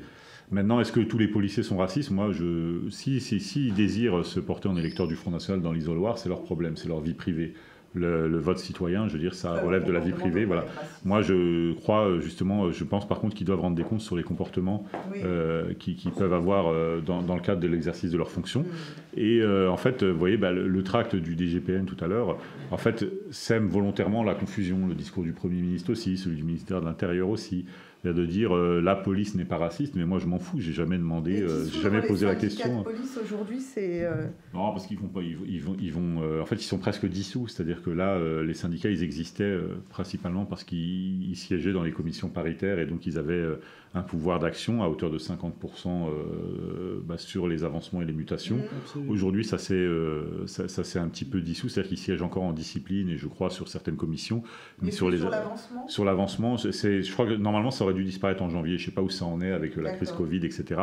Mais du coup, bah, c'est pour ça que d'ailleurs les responsables d'Alliance ont changé. C'est-à-dire qu'on euh, n'a plus maintenant de l'âge ou la gâche, hein, qui étaient des gens euh, pour qui j'avais un profond respect, parce que c'était des gens avec qui je m'entendais bien humainement. Je veux dire, ils ont quitté le navire parce que bah, justement, je pense qu'ils ont senti le vent tourner. Bon, aujourd'hui, on a, je crois, Stanislas Godon parce que les syndicats vont perdre du poids, très clairement. Euh, ça, ça va être du vote par adhésion. Euh, et, non plus du vote par intérêt en fait aujourd'hui. Et donc globalement. Je rappelle que sur les élections syndicales au sein de la police, le corps c'est combien, c'est combien de fonctionnaires de police? Alors 150 000 au total. 150 000. Mm. Au, moment des élections syndicales, la participation elle est, elle est forte? Oui, elle est 80 parce que bah, pour avoir un avancement ou une mutation, euh, il faut avoir l'appui d'un syndicat. Et un syndicat euh, auprès de qui tu n'as pas adhéré, bah, aucune raison de te soutenir. Déjà, même si tu adhères, tu n'es pas sûr d'avoir le soutien. Si par contre tu n'adhères pas, là tu es sûr de ne pas l'avoir le soutien. Donc globalement tout le monde a envie d'accéder au grade supérieur pour toucher 200 euros de plus par mois. Tout le monde a envie, bah, il y a quand même une proportion de collègues qui sont originaires des dom-tom euh, ou de province qui viennent travailler à Paris parce qu'on commence sa carrière à Paris, ça fait partie des règles. Donc bah, globalement tout le monde se syndique par intérêt. Euh, voilà, moi je l'ai fait, hein. j'ai adhéré à UNSA la première année de. ensuite, j'ai fait Alliance, je crois, pendant quelques années. Euh, je veux dire, euh, voilà, c'était dans l'espoir d'être muté ou d'être promu. Hein, c'était pas. Euh, et après, tu en as eu marre d'être muté et promu. Je t'ai dit, je vais à Vigie. Non, parce que moi, je suis de, moi, je suis de région parisienne, donc j'attendais pas d'être muté. Et puis, pour la promotion, en fait, je suis, je suis passé brigadier, mais j'ai passé mes examens, je les ai validés. J'ai pas eu besoin d'être promu au choix ou, ou dans le cadre des, des ce qu'on appelle des SUEP, des zones d'encadrement prioritaire. Ça, en général, c'est avec du piston syndical. Moi, j'ai passé mes examens comme tout le monde, comme ça, je ne dois rien à personne. Euh, personne ne me reprochera d'avoir euh, milité par, euh, par intérêt. Et donc, bah, Vigie, justement, on n'est pas du tout représentatif. Et donc, on le fait, c'est vraiment de l'adhésion idéologique chez nous. Mais tout ce système, que je connais très bien, parce que beaucoup de fonctionnaires de police des Outre-mer souhaitent rentrer dans leur pays, travailler au pays, et ils sont dans la main des syndicats avec un système qui est euh, co-géré entre le ministère et les syndicats pour les mutations envers et contre tout, souvent, euh, les principes. Et surtout, enfin je le dis à tous les fonctionnaires de, police, ne demandez pas l'appui du député euh, insoumis, ça va se retourner contre eux. Parce que dès que c'est le cas, évidemment, le syndicat euh, Alliance va voir euh, tout rouge et va fermer la porte à la mutation de quelqu'un qui doit aller dans les Outre-mer et qui pourtant a déjà fait 15 ans ici en région parisienne. Et on, hein. et on, privilégie les copains ou celles et ceux qui, aux yeux du syndicat, auraient voilà, des syndicats majoritaires. Donc euh, c'est un scandale, c'est quelque chose qu'il faut vraiment réformer.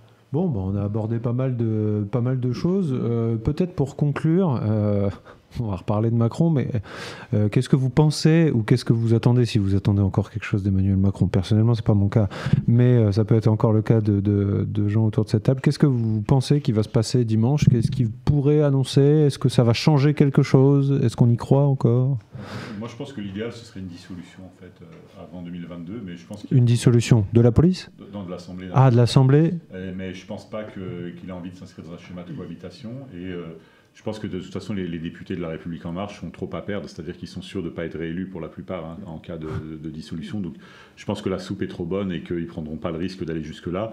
Il y aura peut-être un remaniement, mais ce sera un jeu de chaises musicales. Je crois qu'il y a des, mmh. articles, là, il y a un article dans Marianne euh, qui est sorti dans lequel on parle du retour d'Emmanuel Valls, pour moi, qui est pour moi incompréhensible, mais je veux dire, on mettrait le Drian à l'intérieur. Euh, euh, je crois qu'il y aurait. Euh, bon, ce serait un jeu comme ça où, Castaner irait à la défense, il me semble. Ouais, Castaner à la défense. Euh, ouais, ouais, bon. Ne ris pas comme ça, Chris.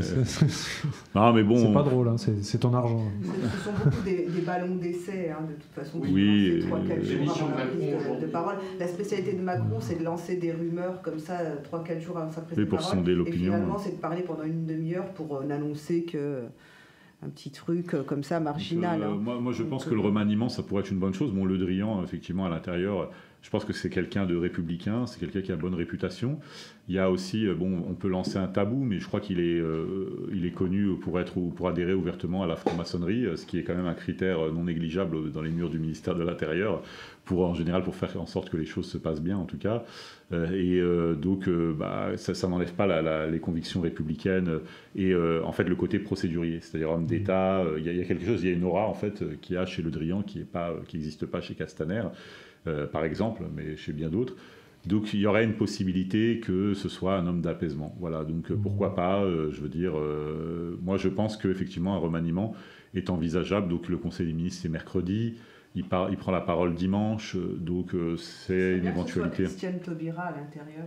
Non, mais elle n'est pas macro-compatible, je crois pas. Qu'est-ce qui t'arrive, toi Les anciens PS, ils sont tous macro-compatibles. Oui, ça, ouais, ne l'oublions jamais. Tous les oui, anciens puis c'est vrai qu'elle a, elle a plus d'avenir politique, donc si elle accède, bah, c'est soit elle accepte, soit le. Voilà. de Hollande, elle peut bien faire ministre de l'Intérieur. Et laissez parler l'élu du peuple. J'avais une question. Qu'est-ce qu'on attend Oui, qu'est-ce qu'on attend de dimanche? Qu'est-ce qu'on attend pour foutre le feu? Ça, c'est Joe Star et c'est NTM. Mais, euh, mais qu'est-ce qu'on attend de dimanche Tu seras peut-être surpris, mais je pense que la pire des choses, c'est lorsque on n'attend plus rien du président de la République ah, bah, ou lorsque la parole du président de la République n'est mm. plus entendue. Mm, mm, Donc, il faut attendre euh, quelque chose de ce que peut dire le président de la République. Et je vais revenir, et je vais revenir au débat qui euh, nous réunit ce soir, mhm. nous attendons enfin que le président de la République s'exprime. Il, a eu euh, quand même cet art de passer totalement à côté d'un moment historique. Emmanuel Macron intervient sur tout en permanence, y compris sur des choses qui ne sont pas de son niveau, sur tout. Et il se produit un événement fondamental, historique, et il se tait. Et tous les chefs d'État du monde ont parlé. Et en tant que député européen, je suis triste de devoir me raccrocher à ce qu'a dit Angela Merkel, qui pour le coup était pas mal. Bon, Emmanuel Macron se tait, ne dit rien, noie le poisson, et on ne sait pas ce qu'il pense. Donc, j'attends par rapport à la question qui euh, nous réunit ce soir, j'attends qu'il ait euh, des paroles qui montrent le chemin, le chemin de l'unité de la nation, mais en même temps des paroles très fortes pour que les violences policières régressent, qu'ils remettent les uns et les autres au pas et qu'ils prennent un certain nombre d'engagements pour favoriser la lutte contre le racisme. C'est ce que nous attendons dans euh, ce moment. Et samedi, évidemment, euh, je serai dans euh, la manifestation pour continuer à combattre, pour continuer à lutter, pour faire en sorte que la vérité et la justice dans l'affaire Adarma Traoré soient enfin, enfin connues. Et la justice, que la justice passe. Merci beaucoup. Euh, je vois euh, Chris qui voulait nous dire un petit mot avant qu'on se quitte, parce que ça fait longtemps qu'on est ensemble quand même. Hein. Ça fait plus de 2 heures, 2h08. Bravo, 2h08, c'est bien. Oui, je, voulais juste dire par rapport à ces, aux espoirs qu'on a, aux questions qu'on se pose sur le remaniement de la police, voire de toute l'institution, mhm. je crois qu'il faut un petit peu sortir du cadre et comprendre une chose, c'est que ce dont on parlait au début de, cette discussion, euh, c'est de comment on arrive dans l'état policier. À partir du moment où on a un gouvernement qui n'écoute pas le peuple, euh, qui mène une politique ultralibérale au détriment des, de la majorité finalement et de l'intérêt général, il n'a plus que la police pour se protéger. C'est-à-dire que s'il n'y avait pas eu la police au début des Gilets jaunes, on serait allé le chercher, on l'aurait pendu. Voilà ce qui serait passé. Oui, il faut dire à ceux qui nous écoutent que Chris est un gilet jaune. Voilà. Donc, on l'aurait pendu. Donc, à partir du moment où les ah bah, politiques dépendent pour leur intérêt. C'est souhaitable. Oui, bah oui, bah c'est comme ça. Bah oui, d'accord, c'est pas souhaitable, mais c'est comme ça, quoi. Et euh, parce que les gens ont faim, quoi. Très en colère, en même Les gens ont faim, quoi. Il y a de la famine en France aujourd'hui. Donc, à partir du moment où les politiques pour euh, se maintenir en vie, maintenir leur intégrité physique, ont besoin de la police. On est dans un État policier, c'est la police qui dirige. Donc, il ne pourra pas y avoir de sanctions, il ne pourra pas y avoir dans le discours de Macron aucune inflexion. D'ailleurs, on a vu Castaner a tenté le coup, il s'est fait tout de suite voler dans les plumes par les syndicats. En fait, la seule solution, c'est qu'un gouvernement s'occupe de l'intérêt général, qui mène une politique juste et sociale, et il n'y aura plus jamais de problème avec la police, parce que dès qu'un policier fera le con, il sera sanctionné, il ira en tôle. Aujourd'hui, ils ne peuvent pas le faire, parce qu'ils sont coincés parce que c'est leur seule façon. Il n'y a que des flics pour les protéger. Donc le problème, il est au-dessus. C'est, ça sert à rien de discuter des heures des problèmes dans la police. Ah, bah, si le politique, Chris. Non, non, mais quand, quand, Younous disait qu'on doit euh, sanctionner les policiers, oui, on doit sanctionner les policiers. On a les lois pour ça, l'institution est là pour ça. Finalement, il ne faut bah, pas jeter le bébé avec l'eau du bain. Ça, hein. C'est tout, ce que tu as dit tout à l'heure. Oui, d'accord. Il... Non, il dit que. Ah, d'accord. Non, je croyais que tu t'opposais à. Non, non, non, non. Au contraire. Non, au contraire. Ah, au contraire. Il ne faut pas jeter le bébé avec l'eau du bain. On a tout l'arsenal législatif qui permet de mettre la police au pas, comme, euh, comme vous disiez, monsieur le député. Euh, on fait comme à la télé. Euh, on a l'arsenal, simplement, les politiques ne peuvent pas l'appliquer parce que s'ils l'appliquent, les flics les lâchent, et si les flics les lâchent, on va les pendre. Donc, eh, on fait comment Il est violent. Euh, mais c'est ça la réalité. C'est la réalité. Il ne faut pendre personne. C'est vrai que il y avait des volontés. Il faut taser. mais il faut quand même. Non, non, mais je suis obligé quand même de, le dire. c'est pas la solution qui est plus. je, ne la préconise pas, c'était un simple constat. Hein. C'est comme Louis XVI, hein. je préconisais pas, mais on l'a fait. C'est pas vrai. Je pense que c'est Tu préconisais pas pour Louis XVI à l'époque Non, pourtant j'en avais des trucs à dire déjà. Euh, je te rappelle que je suis euh, responsable éditorial, donc tes mmh. propos là, c'est moi qui suis poursuivi, donc tu les retires. Ah oui, tout à fait. c'est pour ça que je disais, c'est pas une préconisation, c'était un simple constat. Les gens étaient très en colère et l'Élysée était extrêmement protégé à ce moment-là. Bon, Il y avait même une fuite par les égouts qui était organisé apparemment. En tout cas, moi je vais dire au revoir à tous nos auditeurs parce qu'il faut aller, euh, il faut prendre l'air, il faut aller dire, euh, dire à vos gens que vous, que vous aimez, que, que vous les aimez. Euh, moi je vous rappelle que, que j'ai un fantastique podcast, je dis qu'il est fantastique parce que c'est moi qui le réalise, qui s'appelle Résiste et que je vous encourage à écouter. Il y a déjà 7 épisodes, tout à fait. il est consacré au chant révolutionnaire. on verra si on, on, élargit le concept, mais en tout cas, en tout cas on en est fiers. Donc écoutez écoutez-le, il est disponible sur le site de l'international, l'international.fr. Je remercie mes invités autour de la table d'être venus pour euh, discuter et bouillonner autour de cette table. Merci Noam, merci Younous, merci Sophia. Je remercie Laura, la technique, qui a eu euh, la, grande force de, remplacer notre Antoine National. Et Chris, évidemment, mais vous l'avez déjà entendu, il a trop parlé. Donc, euh, salut à tous et à la prochaine. Au revoir. Bye, à bientôt. Ciao.